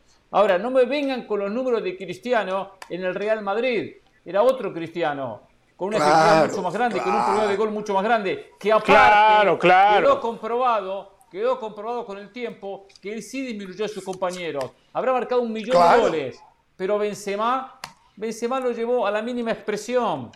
Aquel Exacto. Benzema, a este Benzema, el día y la noche, o mejor dicho, la noche y el día, para ser más claro. Entonces, la verdad es que, que con esto uno no le quita nada a Cristiano, sus virtudes. Es el tipo más entregado a esta disciplina, Richard Méndez. El tipo más entregado, con una mentalidad bárbara. Pero el hecho de querer ganar, ganar y ganar y mirar al resto por encima del hombro lo lleva a debilitarlos, no a potenciarlos. A debilitar Pero entonces, a los ¿por qué es titular? ¿Por qué es Porque titular? es cristiano. Porque, si no pone está, porque es marketing Ah, porque también. porque es juro, mar- porque se llama Cristiano, Discúlpeme, no. ¿por qué es titular en el United? Esto es clarito. La primera temporada a Cavani, a Cavani le había ido muy bien en el Manchester United. Tenía la camiseta Yo creo que no mejor que. Cristiano. Eh, ese es otro tema. Cavani no es mejor que hablando de algo factual. ¿Qué había pasado con Cavani los primeros seis meses? Porque llegó en diciembre, si mal no recuerdo. Y le había ido muy bien. Cuando se aprontaba, ahora sí, para dar el salto y rendir una vez adaptado al equipo, en la segunda temporada lo llamaron y le dijeron, vení, ya lo trajimos a Cristiano, no vas a ser titular. No, no lo perdió en la cancha, se lo dijeron afuera de la cancha. Y no solo eso, tenés que entregar tu camiseta a la número 7, porque va a ser para Cristiano. ¿Ok? Entonces, por eso terminó Cristiano. No hubo oportunidad de competir futbolísticamente con Cristiano. A Cristiano lo digitaron como titular del Manchester United. Lo digitaron, lo pusieron. Y miren lo que está pasando ahora. Hay lío en el, en el Chelsea. Tuchel se está Claro. enfrentando al nuevo dueño americano. Porque Tuchel no lo quiere a Cristiano. Tuchel quiere a Sterling, quiere que le traigan a Condé y creo que algún otro jugador más. Pero el dueño, estadounidense, marketinero, hasta, hasta la lengua, dice, no, no, no, debemos traer a Cristiano porque con él vienen patrocinadores. Y el tipo no está para que gane el Chelsea, el tipo está para ganar plata, para que vengan patrocinadores. Si en lo posible puede hacer ganar al equipo, claro, mejor, porque si el equipo empieza a perder, después los patrocinadores se van. Pero él quiere contar, tener la propiedad de la figura de Cristiano, porque sabemos que en marketing no hay absoluto, ahí sí es el mejor del mundo, Cristiano, en marketing. Sí. ¿Está claro? Ahí sí es el mejor del mundo. Entonces, ya hay un problema que la prensa la está denunciando. Tuchel enfrentado a, ya me olvidé el nombre, Tolly creo, el, el dueño de los Dodgers, el dueño de los Dodgers, por el tema cristiano. Tuchel no lo quiere, el Sí. técnico no lo quiere. Y lo van a obligar a Y que para lo algo, ponga. para algo lo quería Y lo llevar van a obligar a que lo Manchester ponga. City. ¿Cómo? Para algo quería Pep Guardiola a Cristiano. el Eso nunca, eso yo nunca escuché del Manchester City. mucho No, no, no lo escuchó. Que Ah. fuera verdad. No, no, yo nunca lo escuché. Ah, claro. Fue una especulación de prensa siempre. Yo no lo escuché, yo no digo de repente. Si usted lo escuchó, muéstreme, muéstreme que el City dijo queremos a, a Cristiano Ronaldo o, o Guardiola. Pero que Jorge, si estaba, O- o- estaba listo para irse al City, es no, Ferguson bueno, que lo esa, esa decía la prensa. Eso, de- eh, recuerde, recuerde que muchas veces la prensa dice que tal cosa está hecha y no está hecha. Entonces, Sí, pudo haber sido una maniobra esto, estratégica Esto es factual, eh, muchachos. Claro. una eso- Lo hubiese, lo desmentido el Manchester City como Por hicieron cierto. cuando le- les estaban a- asociando a, a Lionel Messi. Lo hubiese desmentido el Manchester City y nunca lo desmintió. Nunca lo desmintió. cierto, sí desmintió cuando se decía que Lionel Messi iba a ir al City. Ahí sí lo desmintió el Manchester City. El United se manifestó al respecto en cuanto a la posible transferencia de Cristiano Ronaldo y dijo al Chelsea no lo vamos a vender. Al Chelsea no se vende Cristiano. Claro, rival directo. Es un rival un tema de directo rivalidad. Por la Premier. Manchester United. Exactamente, Claro. claro. Y torneos de Copa. Por lo tanto, no lo van a vender ahí. Si no aparece el Ahora- Bayern Múnich, va a tener que ver la Champions por televisión, Cristiano. O No, puede. Era un equipo- El el Sporting eh, Sí, de Lisboa, el de Lisboa, Napoli. claro. Ah, eh, ahí puede jugar en la Champions. Este, ¿Aceptará un equipo de eso? No sé. Pero a mí me sorprendió, y esto no hace más que refrendar lo que yo sostenía. Y es verdad lo de los goles, es verdad lo de los goles. Pero aquel equipo del Real Madrid era superior al equipo actual del Real. Tenía el Gareth Bale de que tanto habló y destacó en su momento, hace un rato, el señor José del Valle y el señor Richard Méndez, por ejemplo. ¿No verdad? Tenía un Seguro. hijo en un nivel muchísimo más alto. Aquel de repente. Luka Modric, Toni Kroos, mucho más jóvenes. Exacto, exacto. De repente. un Marcelo espectacular. sigo pensando que si no hubiese sacrificado tanto a Benzema para que jugara para él, el Madrid hubiese hecho todavía muchos más goles, mucho más goles. Por lo tanto, no, no hay una medida ahora para aquella época. Eh, la verdad, la verdad, muchachos, no puede ser que tantas voces indiquen de que Cristiano Ronaldo juega solo para él y hay que jugar para él y, que se siga negando, y que se siga negando. Ahora, él, en lo individual es fantástico. La pregunta es, eh, ¿qué pasaría en aquel gran equipo sin Cristiano, o con Cristiano, no, con Cristiano, pero con un Benzema de menos obligaciones de jugar para Cristiano? A ver, yo acá ponía en tela de juicio, me peleaba con el señor del Valle por Benzema, porque la verdad, era el 9 del Real Madrid, jugó, no sé, 8, 9, 10 temporadas con Cristiano, con Messi, con Suárez y no podía ganar un pichichi. No podía ganar un pichichi. Jugando para el Real Madrid, con todos los beneficios que ello conlleva. el tiempo al final me mostró. Benzema es un crack. Benzema es un crack, pero Messi y Cristiano son superiores. A Messi y a Cristiano Luis Suárez le ganó un pichichi. y no pateando penales. A Messi y a Cristiano. Benzema no pudo pero ahora entiendo, lo tengo, lo hubiese ganado, pero a Benzema Pero porque Messi y Cristiano tienen características distintas, Jorge, ¿cuántas veces lo, hemos dicho? Messi es más creador, además de ser un gran goleador, Cristiano es un definidor. Entonces, claro que Suárez es más, si cambiamos los papeles, ponemos a Benzema en el Barcelona y a Suárez en el Real Madrid, seguramente Benzema sí hubiese ganado un pichichi en esa época y Suárez no, porque pasa por las características de Messi y Cristiano claro, entonces, Suárez fue el mejor asistidor de la liga en uno de los años. Suárez fue el mejor, no goleador, asistidor, y goleador también, asistidor de la liga. ¿Qué me está hablando? Del Valle. Pero entonces, espere, si Por Benzema, encima de hubiese ganado, como dice José, Benzema hubiese ganado el Pichichi en el Barcelona y Suárez no en el Madrid, quiere decir que todo es culpa de Cristiano. O sea, que Exacto, no, no es culpa, son características distintas. Son características distintas. No, claro, una de egoísmo y el otro de Cristiano y hizo una campaña espectacular, pero hay que reconocer ese egoísmo que tiene, que yo, yo y yo. Entonces llega un momento Mire, yo quisiera tener a Cristiano Ronaldo en mi equipo. Ojalá jugar en Táchira. Ganamos la Copa Libertadores de punta a punta con Cristiano. Con Messi no. al aire. Puede ser al aire, pero claro que el Táchira cualquiera que... Eh, ¿Cómo lo va a querer el Con Messi no la ganaríamos. A ver, eh, en Twitter. No, un, amigo acá, de Clubes. Con Leo dice, le responde a Del Valle, Leo, y dice: Solo digo la mejor media cancha del mundo. Por, hoy, hoy se acuerdan que Del Valle habló que Casemiro, Modric y Tony Cross eh, era la mejor media, mediocampo del mundo. Eh, dijo, la mejor media cancha del mundo fue Busquets, Xavi e Iniesta. Esto lo dice Leo. ¿eh? ¿eh? y la verdad, estoy de acuerdo. Mire que a mí me encantó Casemiro con Modric y me encanta todavía sí. Cross.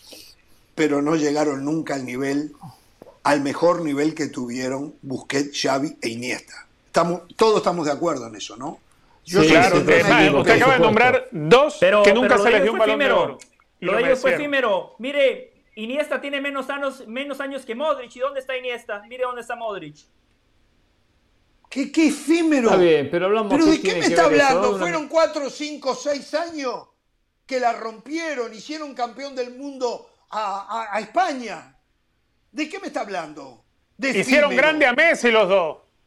Iniesta y Xavi hicieron grande a no, Messi. No, Messi los hizo grande a ellos. Messi los hizo grande a ah, ellos. Ah, bueno. Messi los hizo grande Otro Messi Lover más, vamos. ¿No se da cuenta, Richard, que España para ser campeón del mundo los partidos lo ganaba 1 a 0? No podía marcar no se da cuenta que España necesitaba porque le faltaba Messi. a Messi para que jugara con ellos, pero Exacto. ver si el Mundial. Exacto. Ahí hubiesen ganado. La verdad, con el robo que nos hicieron frente a Holanda en semifinales, cómo se salvó España. Cómo se salvó. Vamos a la pausa, volvemos.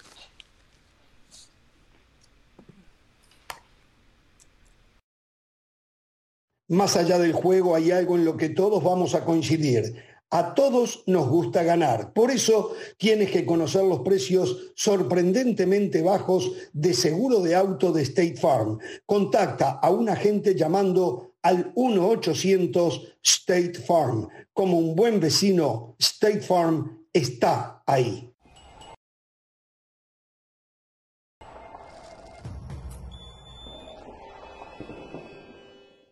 Seguimos en Jorge Ramos y su banda. Recuerden que ESPN Plus tiene todo lo mejor del mundo del deporte. Vamos ahora con otros deportes, con Sebastián Martínez Christensen que nos trae todas las novedades. Adelante, Seba. Seguimos con todos ustedes aquí en ESPN Plus y realmente se vio una jornada apasionante aquí en Wimbledon en un martes inolvidable porque los cuatro partidos de cuartos de final terminaron yéndose al set decisivo. Empecemos hablando de Novak Djokovic, porque es el gran favorito al título y no descubro la pólvora. Pero hoy ilvanó su victoria número 26 de manera consecutiva en este torneo. Sin embargo, tuvo que trabajar mucho más de la cuenta, al menos de lo que esperaba yo. Después de hablar con Yannick Sinner, él decía que iba a salir a disfrutar la experiencia, pero en esos primeros dos parciales hizo tanto más que eso. Se recuperó de un break abajo inicialmente, lo dominó en el segundo set y allí es donde Novak Djokovic volvió a demostrar que saca su mejor nivel a relucir cuando su espalda está contra la pared. ¿Acaso dudamos de que podía levantar el resultado? No, pero ciertamente Djokovic mostró ser humano. En las semifinales se estará enfrentando al británico Cameron Norrie, que le ganó un verdadero partidazo al belga David Goffani. De esta manera se transforma en el cuarto británico en la era abierta. En clasificar a semifinales se vivió un ambiente alucinante en la cancha número uno, toda la afición británica empujándolo cuando no tenía su mejor tenis y a la postre lo llevaron derechito a los últimos cuatro en la rama masculina. Ons Jabeur, la tunecina, se convierte en la primera jugadora árabe en llegar a semifinales de un Major. La número dos del mundo es una de las grandes favoritas a coronarse campeón aquí en Wimbledon y en la semifinal estará enfrentando una de las grandes historias de este torneo, la alemana, Tatiana María, madre de dos hijos, 34 años y jugando su mejor tenis. Piensen ustedes que en 2007 solo había superado la segunda ronda de un Major en una ocasión cuando hizo tercera aquí en Wimbledon. Ahora está en semifinales. Para el día de mañana no se pueden despegar del televisor ni de ESPN Plus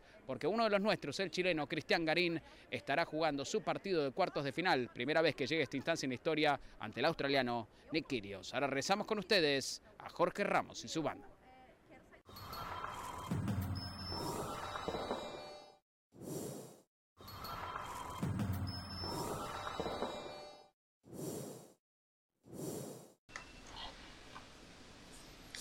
Bueno, a ver, eh, sí es verdad lo que nos dice Erickson eh, en el tema Cristiano Ronaldo. Eh.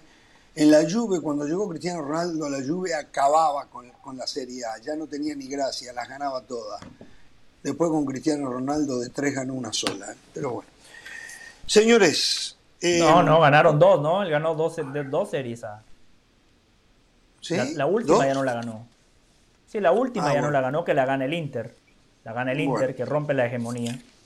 Bueno, a ver, señores, eh, ustedes saben las diferencias que justamente Pereira y yo hemos tenido cuando hablamos. Perdón, solo, solo, solo, algo, algo rápido. Sí. Les sí, hago sí, la sí, pregunta nada más. Entonces, siguiendo esa misma lógica, ¿Messi hizo peor al Paris Saint Germain? Oh, de repente sí, de repente sí. De nuevo, porque, cuando porque, se mire, habla mire, de Cristiano, Richard, Richard, tienen que salir con La pegó del palo, José. Madrid, Richard, recuérdeme, recuérdeme si estoy mal, Richard. Richard, usted es el único que me puede devolver una pared acá en este programa. Antes de Messi, es decir, sin Messi, Paris Saint Germain llegó a la final de Champions, ¿no? Correcto. Con Messi, Sí. octavos de final. Entonces, bajo esa misma lógica, Lionel Messi hizo peor al Paris Saint De Germain. repente sí. Pero era parte de repente sí. De la historia. Hizo cuatro goles. Hizo De cuatro repente goles sí. en toda la temporada. Mejor tridente de la historia para él. Mire, Bueno, José, sí, la temporada sí. de Messi con el PSG fue muy pobre. La temporada de Messi con el conjunto parisino fue muy pobre. Claro, Una cosa claro, no no hay nada que defender. No hay Ah, nada o que sea, defender. No como ¿qué quiere, ustedes digamos, que, que se Messi- aferran. Exacto. O sea, fue No una que decepción lo que hizo Messi con el PSG. Exacto. Mal exacto. de otro ¿Y por qué no pusieron ese tema sobre la mesa? ¿Por qué no pusieron No, no. ese tema sobre la mesa? Porque O sea, hoy Cristiano es noticia. piñata, por favor. Hoy no, porque hoy Cristiano noticia Messi no lo es. Cristiano está, está rogando a ver dónde puede ir a jugar la Champions. Por eso Rogando. Rogando, Sí. Jorge. A ver, no hay tanta demanda para Rogando. Cristiano. Yo no veo que el Real Madrid lo quiera recuperar. No sé lo- el bolazo que tiró ayer Pereira de que podía ir al Barcelona. No he escuchado más nada. estaba muerto. No, eso es cuento, lo del Barcelona es cuento. ¿Eh? Eh, usted dice que es un vende humo Pereira. tipo Entonces Dortmund, usted dice que Pereira es cuentista. Tipo el Chelsea. Exacto, está rogando a a ver quién lo Champions. acepta. A ver quién lo acepta. Bueno, eh, decía yo hace un ratito, con el señor Pereira hemos tenido infinitas discusiones y unas profundas diferencias cuando hablamos del técnico portugués, el señor José Mourinho. Pero hay algo que dijo Mourinho que no es practicable, no es aplicable, ya lo voy a decir, no es aplicable. Pero Mourinho es un penal en contra con, eh, de las elecciones europeas, porque Mourinho públicamente le pidió a la FIFA que no le permita a los jugadores africanos jugar para otras selecciones.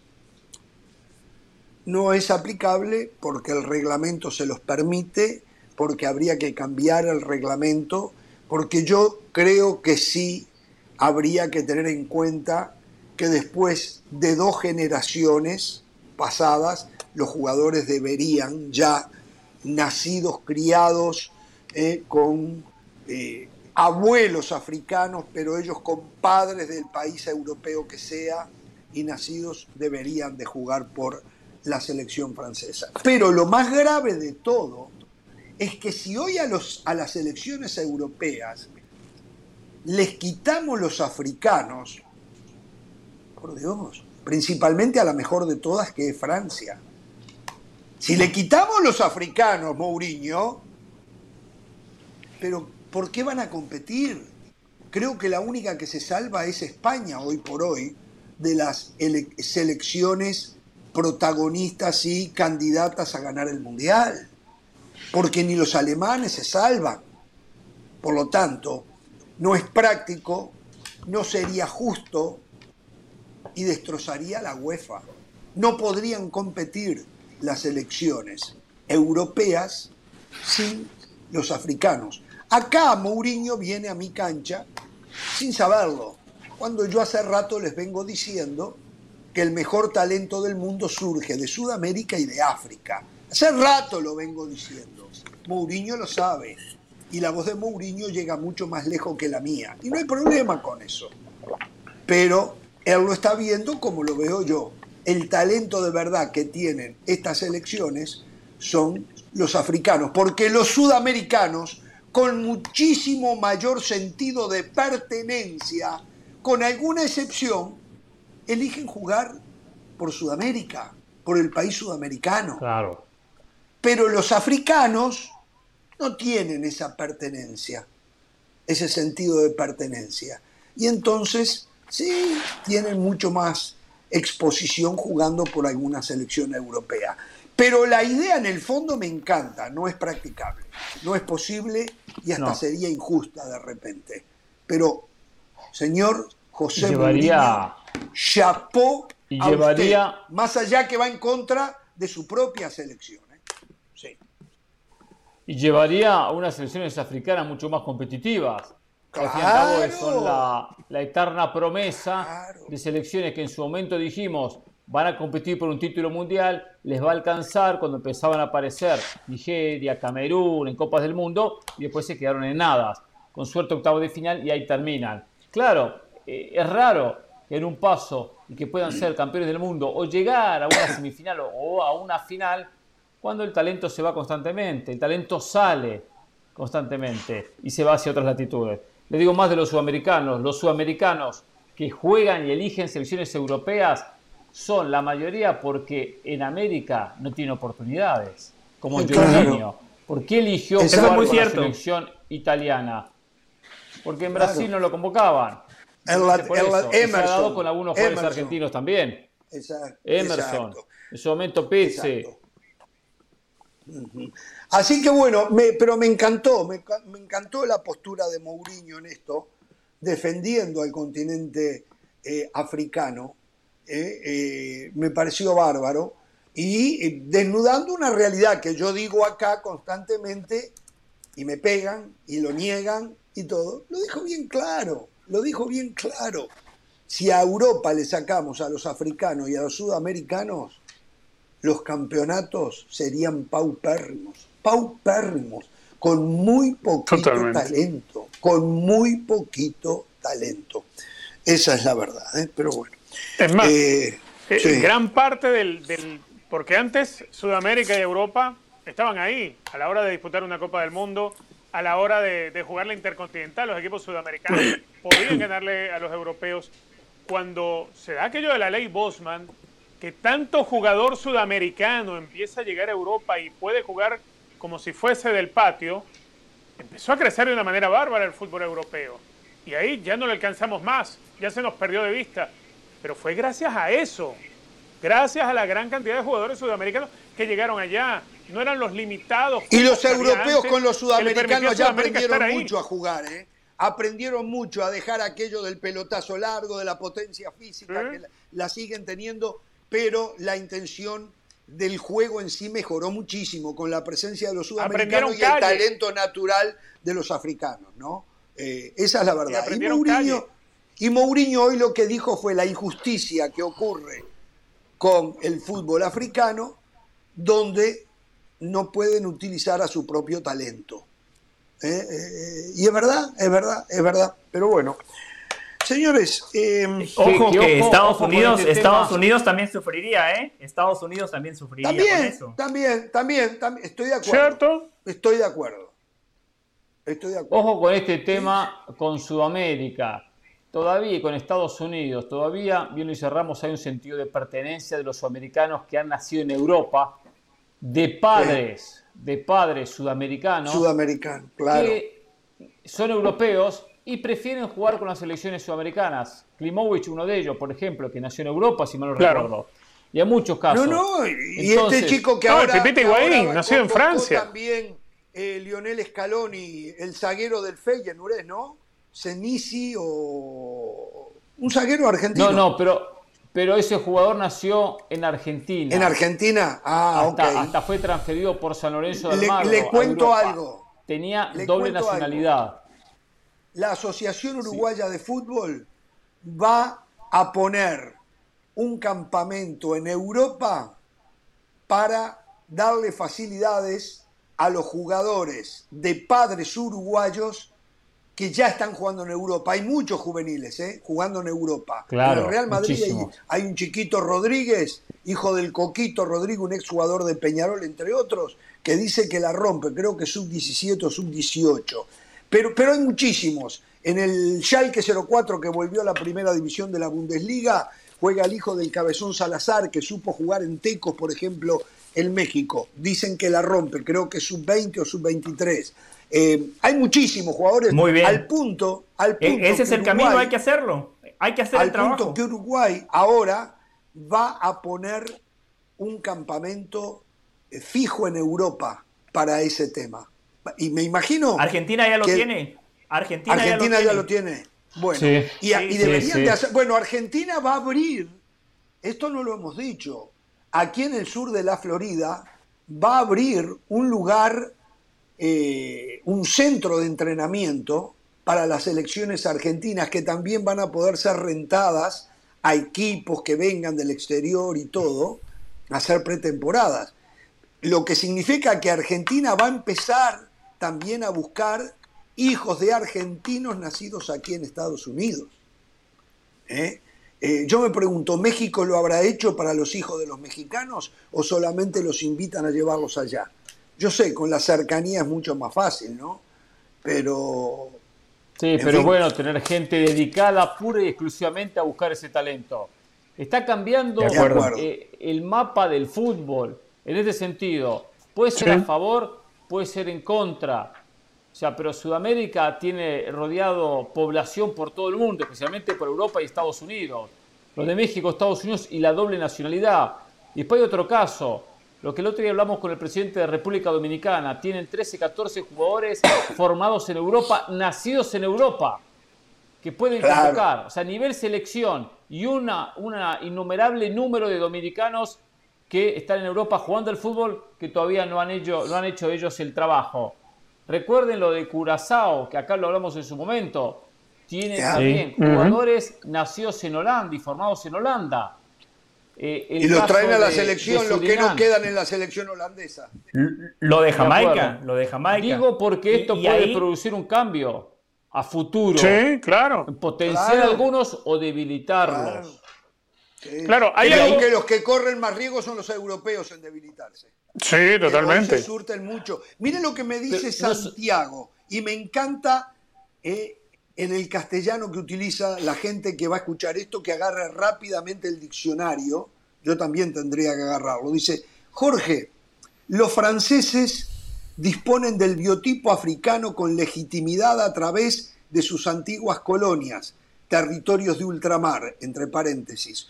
No son la representación literaria decimonónica del francés, pero han sabido sacarle provecho deportivo. Correctísimo, se han surtido de esa gente. Eh, yo creo que la FIFA nunca va a poder limitar, ¿eh? porque al, al fin y al cabo, si el chico nació en un territorio, para todos los efectos, Claro. es más que legal que juegue por la selección que él elija. Claro. ¿eh? No, incluso Eh, eh, ascendencia, ¿no? Si usted, por ejemplo, eh, si ustedes tienen, nosotros cuatro tenemos un hijo, automáticamente recibe la ciudadanía de nuestro país, ¿no? Independientemente Claro. de, de donde nazca. Claro, Y ahí se claro. aplica lo que decía Hernán, el sentido de pertenencia. Y ahí sí Sudamérica sí tiene una ventaja. Siguiendo el ejemplo que ponía Hernán, el presidente Rubén García de República Dominicana, que por cierto ya me invitó, pronto estará allá, señor García, también vamos ¿No me a un viaje a Madrid para convencer a Mariano. Eh, el futbolista sudamericano sí tiene sentido de pertenencia. Él nos decía, Mariano está esperando que lo llame España. Junior Firpo lo mismo. Y así pasa por la mayoría de futbolistas que tienen ese tipo de origen caribeño. Eh, fíjese, el, el- el- el futbolista naturalizado que juega Ahora, para la ¿por selección qué, mexicana. José? ¿Por qué? Y porque No, es yo más creo que es un tema cultural. Y porque- Es como el nosotros los sudamericanos eh, somos Pereira, es como el más apegados a enseñar nuestra cultura a nuestros hijos cuando son del una- extranjero. para tener mejor uno. Sí. Claro, por una cuestión competitiva, por una cuestión de nivel. Claro. Si el República Claro, Dominicana van a la sería fácil. potencia o fuese una selección muy fuerte, mundialista, de repente sí vendrían. Y por eso también los africanos en muchos casos se vuelcan por selecciones europeas, porque saben que tienen posibilidad de llegar mucho más lejos que una selección africana. Sí, pero, Bueno. pero por ejemplo, por ejemplo también, eh, a, a lo que me refiero es que pasa lo que ustedes dicen, pero como no tienen eh, ese sentido de pertenencia, tampoco les importa mucho. En Sudamérica es totalmente lo opuesto. Terminan aceptando esas elecciones como los Guille Franco, los Vicente Matías Buoso, los Rogelio Funes Mori, no porque México sea tan competitivo como Argentina, no, simple y sencillamente porque no les alcanza para jugar con Argentina. Claro. No, y el, No y sé el- a ver, el latino, el tema, sudamericano, el hijo de sudamericanos que nace acá en Estados Unidos, por ejemplo, culturalmente nosotros, nosotros le enseñamos en casa es la cultura de nuestro país. Y, les, y, y crecen siendo americanos, pero crecen como sudamericanos y crecen teniendo un mayor sentido de pertenencia por la patria de sus padres. Pasa con los mexicanos también. Pasa con los Pero, mexicanos. Richard, Sí, sí, totalmente.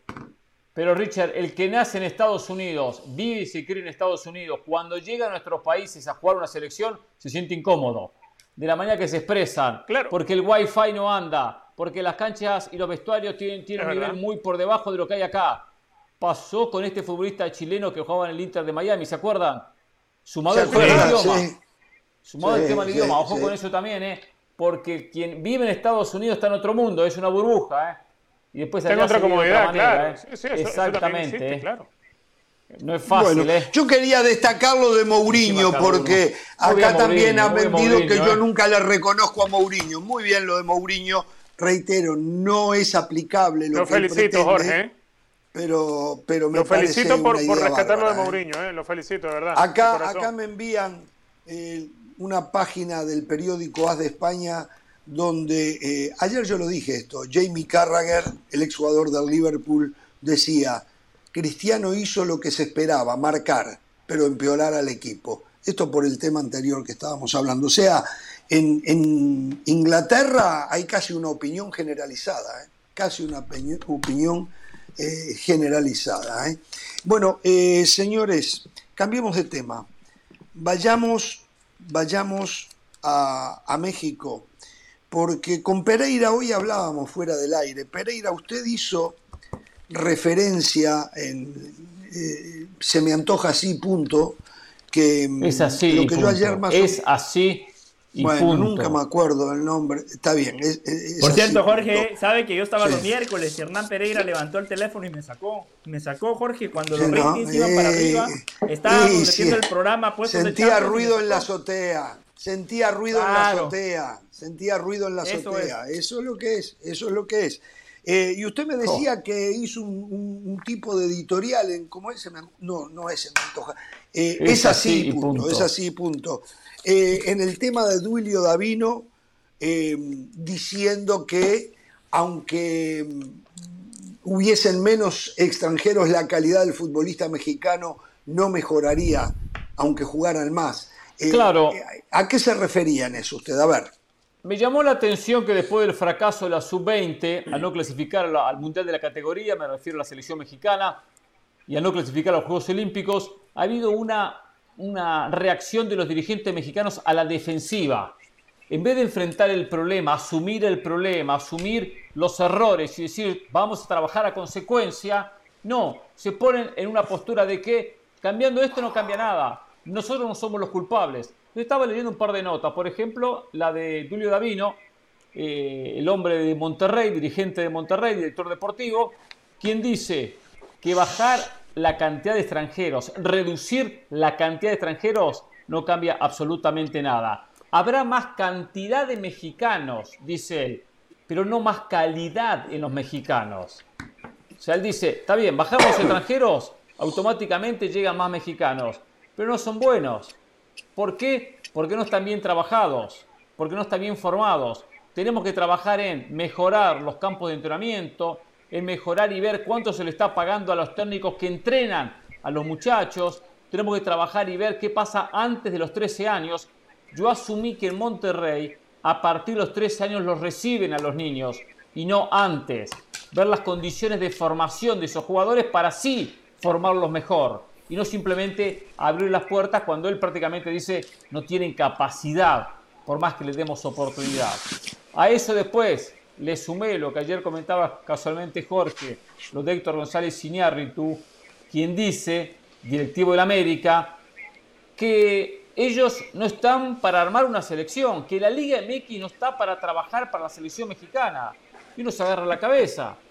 Si uno dice, no boja a los extranjeros, están mal formados y no hace nada al mejorar la formación.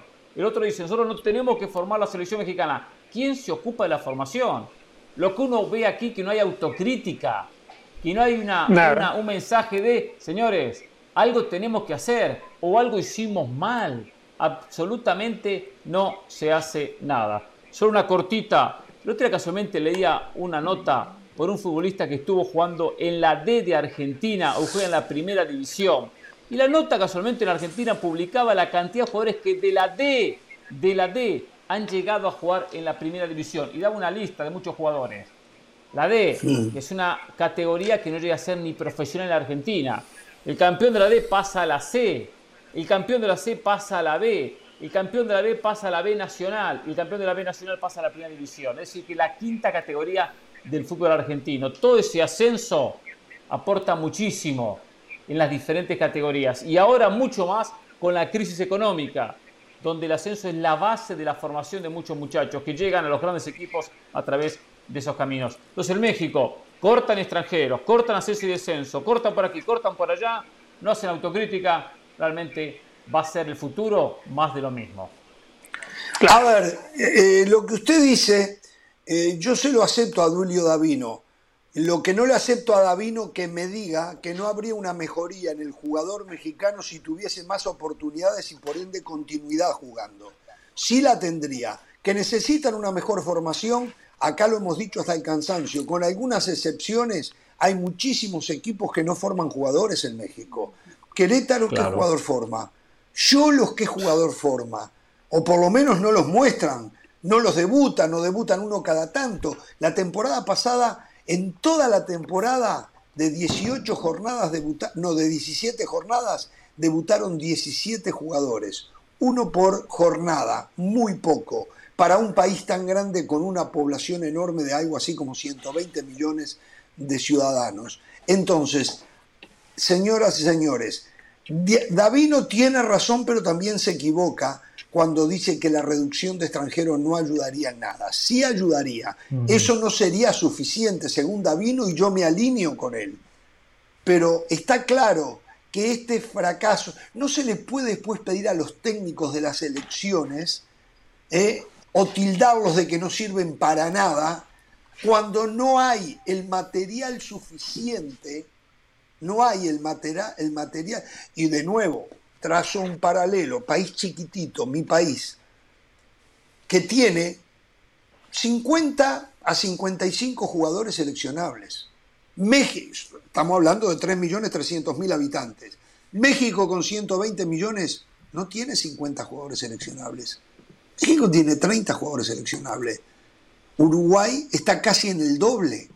Entonces, algo está mal algo está muy mal y pasa así por la formación, pero también por las oportunidades. Recién Pereira dijo algo fundamental, las crisis económicas que no las tiene en el fútbol México llevan a la, o las oportunidades a los juveniles, porque no hay plata para salir a comprar la felicidad como lo hacen mucho en México o en Europa, en, en algunos países. No hay plata hay que ingeniárselas para poder tener nuevas figuras, no solo para el equipo que son necesarias, sino para poderlas vender después y poder seguir sobreviviendo. El problema es que México no tiene esa necesidad y eso le patea en contra, le juega en contra. Por lo tanto, Davino, que no diga que la reducción de extranjeros no ayudaría, pero tiene razón en decir que la formación es impresionante. Pero empecemos por casa, Duilio, ¿eh? Pero no hacen nada. ¿eh? Monterrey. Exacto. Yo también a Monterrey no le veo debutar jóvenes, ni a Tigres debutar jóvenes, porque le sobra la plata, la llevan en carretilla. Y el aficionado no se detiene. El aficionado no piensa en la selección. el aficionado quiere que, quiere que el domingo gane su equipo. Es lamentable. Por eso yo digo, los aficionados también deben de tener su cuota parte de culpa o de acierto en lo que después pueda venir a nivel selección. Sí, dígame, del Valle. No, eso le iba a decir. Usted hablaba de la necesidad, eso es clave. El equipo para el cual trabaja Julio Davino. Necesitan delanteros, van y contratan a Berterame.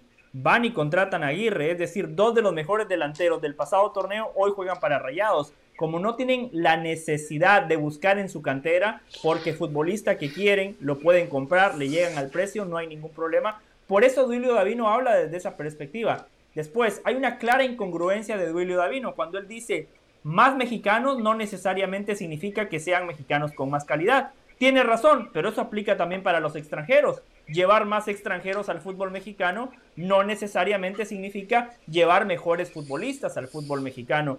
Eh, al final de cuentas, México está como está porque todo es un negocio. Duilio Davino es parte de un negocio, es parte de una industria donde la compra y venta de futbolistas termina generando un ingreso sumamente importante para directivos, representantes y todos sabemos que hay vueltos en el medio. Entonces, mientras en el fútbol mexicano la selección siga siendo un negocio, a ellos les va a importar poco. Totalmente, totalmente. Bueno, acá pasó algo que tendría que hacerlos despertar, pero no veo que ni se mosquean ¿eh? los directivos. Acaba no, de decir, no, ¿sabe qué es lo que tiene que pasar, Jorge? ¿Sabe qué es lo que tiene que, que la Liga Mexicana no tiene que, trabajar para la selección. Esto lo acaba de decir el director deportivo, no sé cuál es el, el título. Presidente operativo. presidente operativo de la América. No, en la Liga MX no tenemos que trabajar para la selección. Entonces, muchachos, pero, pero ¿sabe Jorge por qué? ¿Por qué lo que acaba de pasar no termina siendo un sacudón importante para el fútbol mexicano? Porque ir al sub-20 sí es un negocio. Ir a los Juegos Olímpicos sí es un pequeño negocio, pero los Juegos Olímpicos son una sombría grandísima, donde el fútbol termina siendo una disciplina de tantas... Bueno, es el deporte más importante, por más que otros se, se empecinen en decir que no, que la natación, pero sabe, que ¿sabe lo que sí cambiaría? Los lo que sí cambiaría los cimientos del fútbol mexicano es si en el 2014, en aquel repechaje contra Nueva Zelanda, México se hubiese quedado fuera, porque ahí sí Jorge le pega en el bolsillo a las empresas que manejan el fútbol, a los dueños del balón que terminan siendo los dueños del país. Pero mientras el negocio termine siendo rentable, termine siendo más o menos remunerativo para los directivos y para los dueños, no, no va a cambiar absolutamente nada. Tengo dudas, ¿eh? Tengo dudas que un golpe como ese vaya a cambiar, ¿eh? Tengo dudas. No, Ellos van a priorizar siempre, sí. No, un tema con los jóvenes. Y en esto Ramos lo va a entender muy bien y la gente, especialmente digo porque conocemos el recorrido, porque uno lo vive con los clubes de uno. Una cosa es la formación y otra cosa es la consolidación.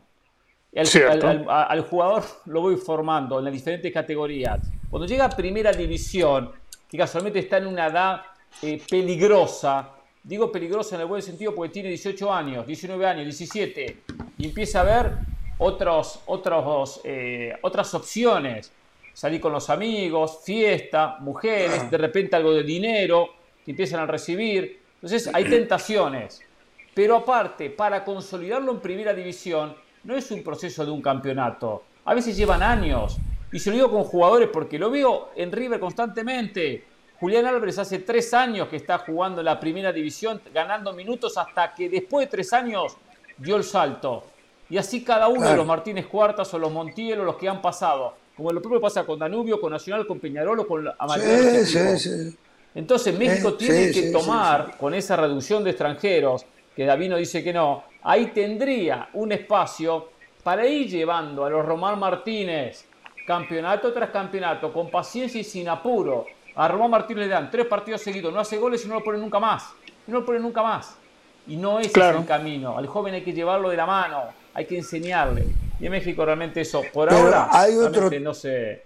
Hay otro no, pero es que no, existe esa paciencia para el joven. Y, que ustedes no, han existe ese deseo de darle la oportunidad al jugador mexicano, al jugador nativo.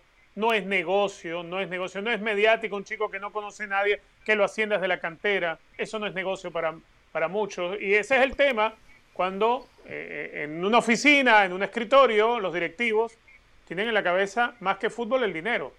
Más que fútbol, los verdes. Eso es lo que tienen. Por eso es la competencia como es. La competencia, yo insisto, el sistema de competencia, y la otra vez lo explicó muy bien Andrés Agulla, le hace un mal enorme.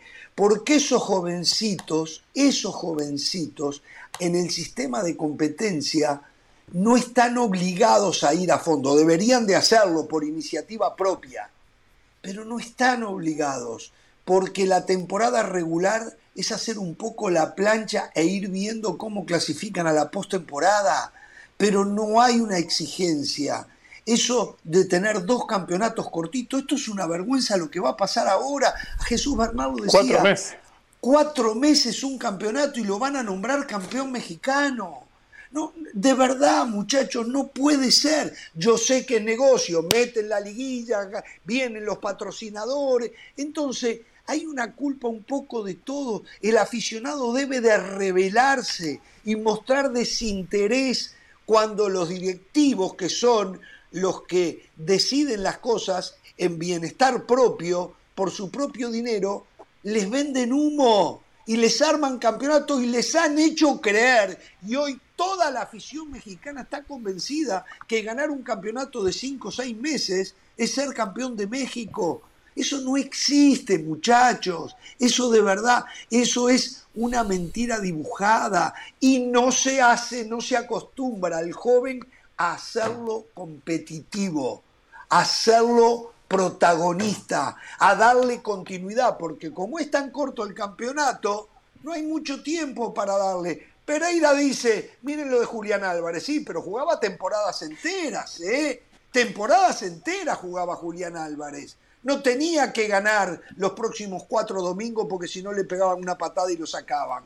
Entonces, una cosa va concatenada con la otra, los campeonatos así.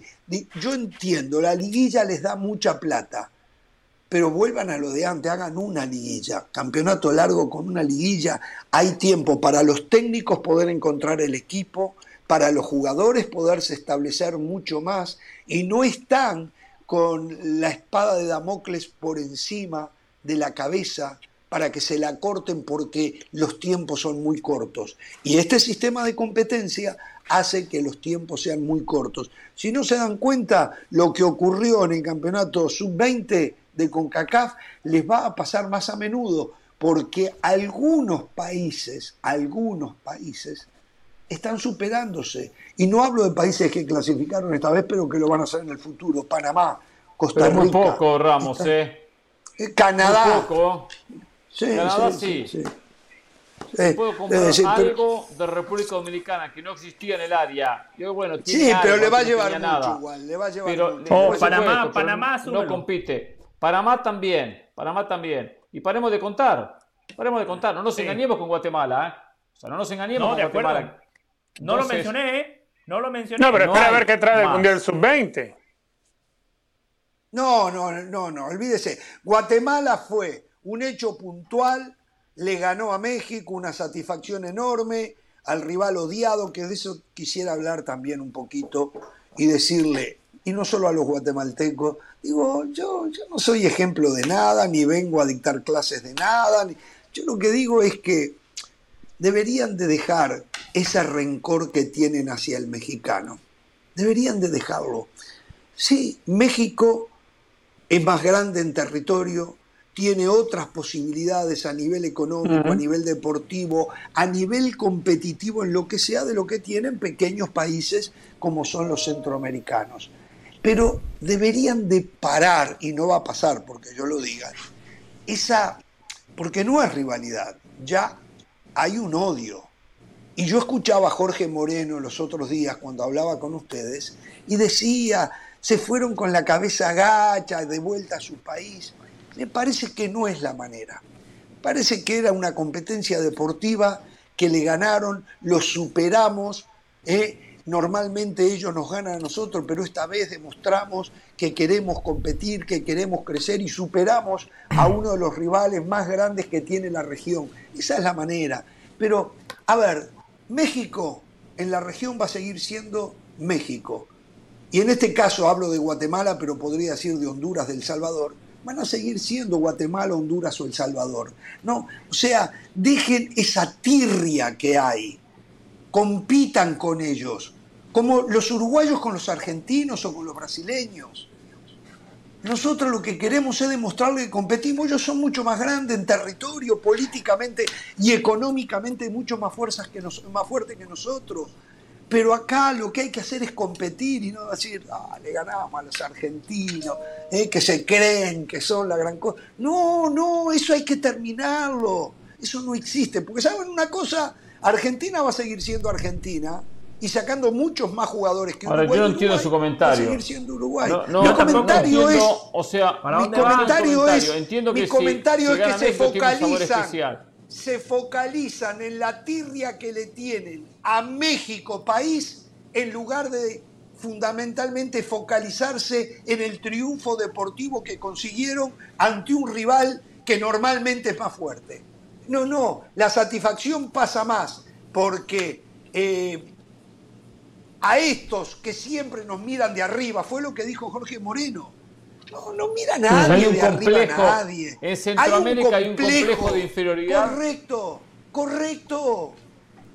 Terminemos con eso. Eso es lo que quise decir. El complejo, perfecto, gracias Pereira. El complejo de, inferioridad. Y seguramente lo que nos están viendo es que sí, siempre nos miran de arriba. Bueno, empiecen a pensar que no. Y si creen que les miran de arriba, no les presten atención disfruten ganarles, ganarles, a pesar de que son eh, territorialmente mucho más grandes, económicamente mucho más grandes, que tienen recursos que ustedes no tienen, porque eso es lo que nos satisface a los uruguayos cuando le ganamos a los argentinos o a los brasileños muy de vez en cuando, pero lo conseguimos. Eso es lo que tiene que ser, la que tiene que ser la satisfacción, pero no que le ganamos porque ellos se creen más que nosotros. No, no, terminemos. Que cuidado, ¿eh?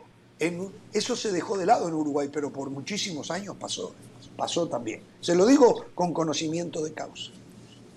Ahora, yo estoy de acuerdo en gran parte. Ojo que parte de lo que declaró Jorge Moreno, él dice, los jugadores miraban hacia el piso, no me miraban a los ojos, pero él hacía referencia al temor que, que, él sentía que tenía el jugador mexicano. El temor en la cancha, el miedo a la derrota, el no sentirse seguro. Y él, un pibe que aparte mostró mucha seguridad en sí mismo, Jorge Moreno. Así lo relacioné. Pero también le doy crédito a lo que dice Ramos por lo siguiente. En un momento dijo, nos fuimos a dormir sin creernos, sin creer, no podíamos creer que habíamos eliminado a México. Y ahí me llamó la atención y le dije, o sea, eliminar a México fue más importante que clasificar al Mundial. Y ahí él reaccionó y dijo, bueno, 50-50. Eh, no, primero tiene que ser clasificar al Mundial. Después, sí, eliminamos a México y de su sabor especial. Y eso se pasa de generación en generación. ¿eh? Si no se corta de raíz y a los hijos que vienen pero solo una cosa, no se le enseña ese revanchismo y odio hacia el país que es más grande, Sí. lo escucho. Primero que todo ese odio, ese revanchismo pasa nada más por lo deportivo, ¿no? Quiero aclararlo porque después mucha gente del otro lado se confunde y piensa que el centroamericano le tiene odio al mexicano. No, no, no, no, es lo que yo estoy hablando, es lo que yo estoy Claro, no, no, no. Y yo lo digo por mucha gente, Jorge, que después lo lleva a otra arena que no tiene nada que ver. Cuando pasa una tragedia en Centroamérica, el primero en ayudar es el mexicano. Cuando uno va a la casa de un mexicano, ellos te ofrecen su cama para que uno duerma cómodo. No hay gente más servicial, más buena onda que los mexicanos. Si a usted lo tuvieron que echar un día, ¿eh? se quedó en la casa esa que estaba muy linda, me contaron y no se quería ir. De eso también me enteré. Pero bueno, siga, sí. Pero todo eso el centroamericano lo tiene muy claro. Ahora vamos a la casa de la esposa. Vamos a lo pero bueno, es cierto. Vamos a lo deportivo. No es que haya un complejo de inferioridad, porque el complejo de inferioridad es cuando dos personas iguales y hay una que se siente inferior. El centroamericano claramente asume que es inferior, que es distinto a tener un complejo. O sea, todos estamos ¿Pero por qué es inferior?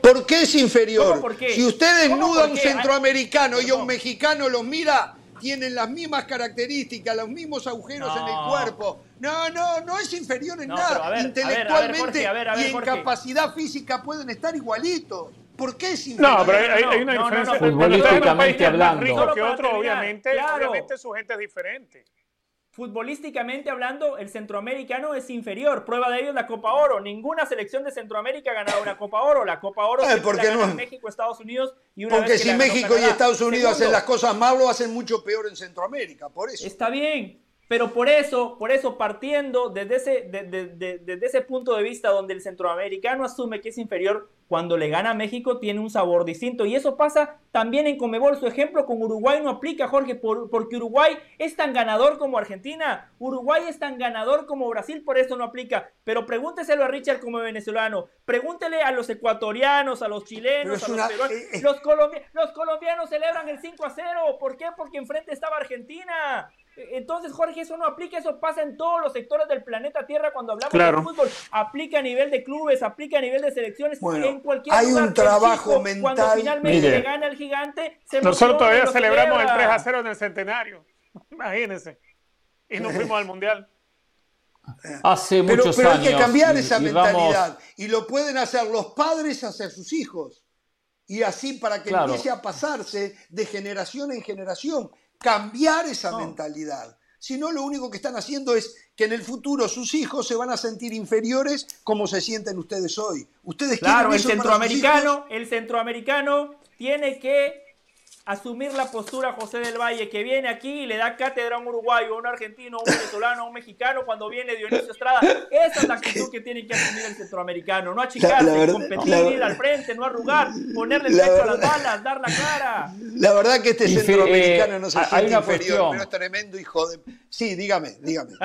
hay una cuestión. Creo que el fútbol centroamericano es inferior. El otro día yo casualmente estaba dando un... ojeando los estadios de Costa Rica de las canchas la mayoría tiene capacidad para 4.000, 5.000 espectadores y no llenan los estadios. El más grande tiene capacidad para 20, 20 y pico. O sea, esa es la realidad. Dos estadios ¿eh? de, de, de, 20. esa es la realidad de un fútbol que es inferior. Infraestructura. Entonces todo eso influye en todo sentido. Ahora. Pasa con ustedes y, nosotros de, también. repente.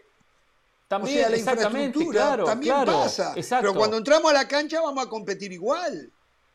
Y Brasil que tiene unas capitales enormes. Pero no porque unas ciudades enormes y por supuesto el fútbol termina siendo superior en población y en todo. Pero veo lo siguiente, hace muchos años, y no sé si Ramos lo va a, lo va a recordar, seguramente sí, no el personaje sino el mensaje que enviaba, eh, que en paz descanse Hammer Londonio, eh, siempre se identificó mucho con los centroamericanos y al aire siempre decía que Centroamérica no crecía porque México no lo dejaba y lo tenía pisoteado.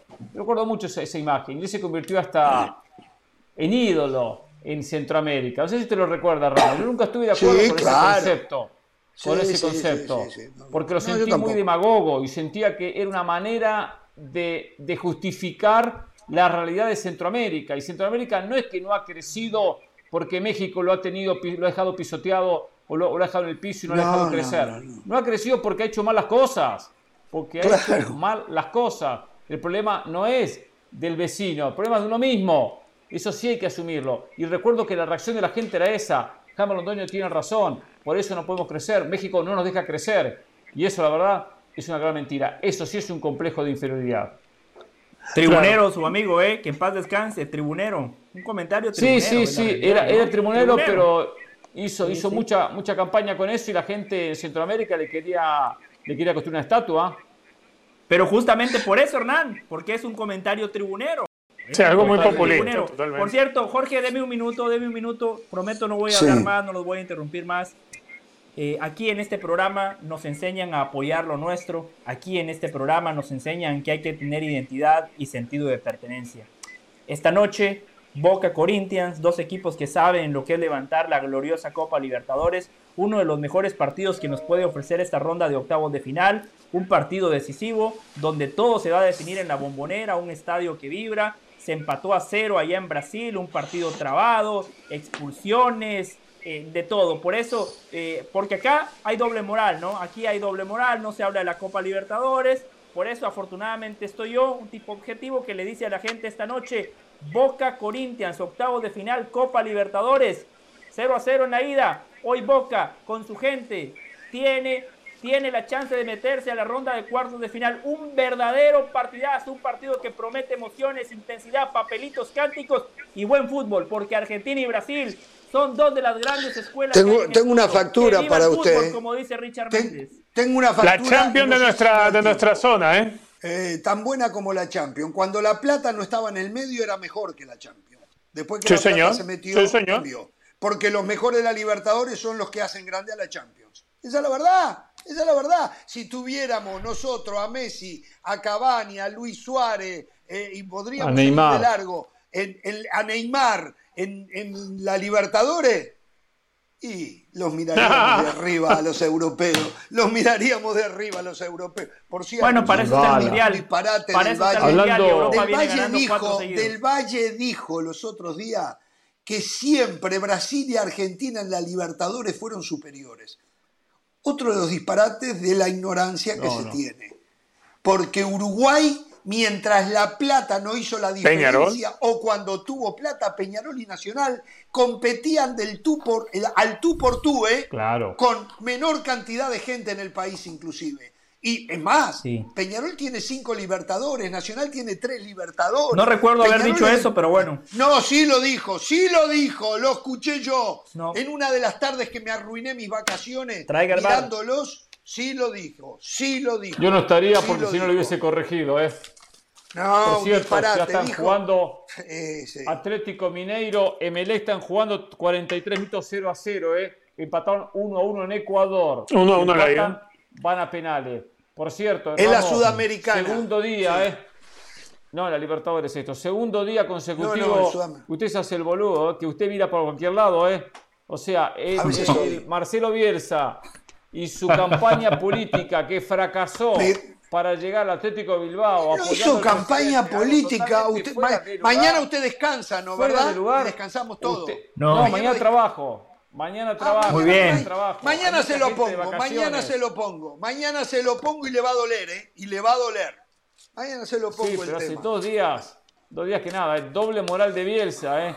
Bielsa simplemente dijo que ¿eh? si ganaba un fulano, él iba a trabajar en el Atlético Madrid. Pero no solamente. En el Atlético de Bilbao. Fue todo lo que Mañana en Belmiro, no se les olvide, Santos Táchira, vamos. Barcelona se interesa en Tagliafico ¿eh? y también lo quiere el Atlético de Madrid. Darwin Núñez, Otra vez, el mejor jugador del fútbol portugués. ¿eh? ¿Qué más tengo tanto? La página de Jorge Ramos, arroba Jorge Ramos Foot, no, no, es espectacular, ¿eh? Eh, Santos Táchira mañana, Santos Táchira, vamos. va a jugar en el Porto, ¿se acuerda aquel que no pudo jugar en el Vila Belmiro? en Canadá. Hasta mañana, no tengan temor de ser felices.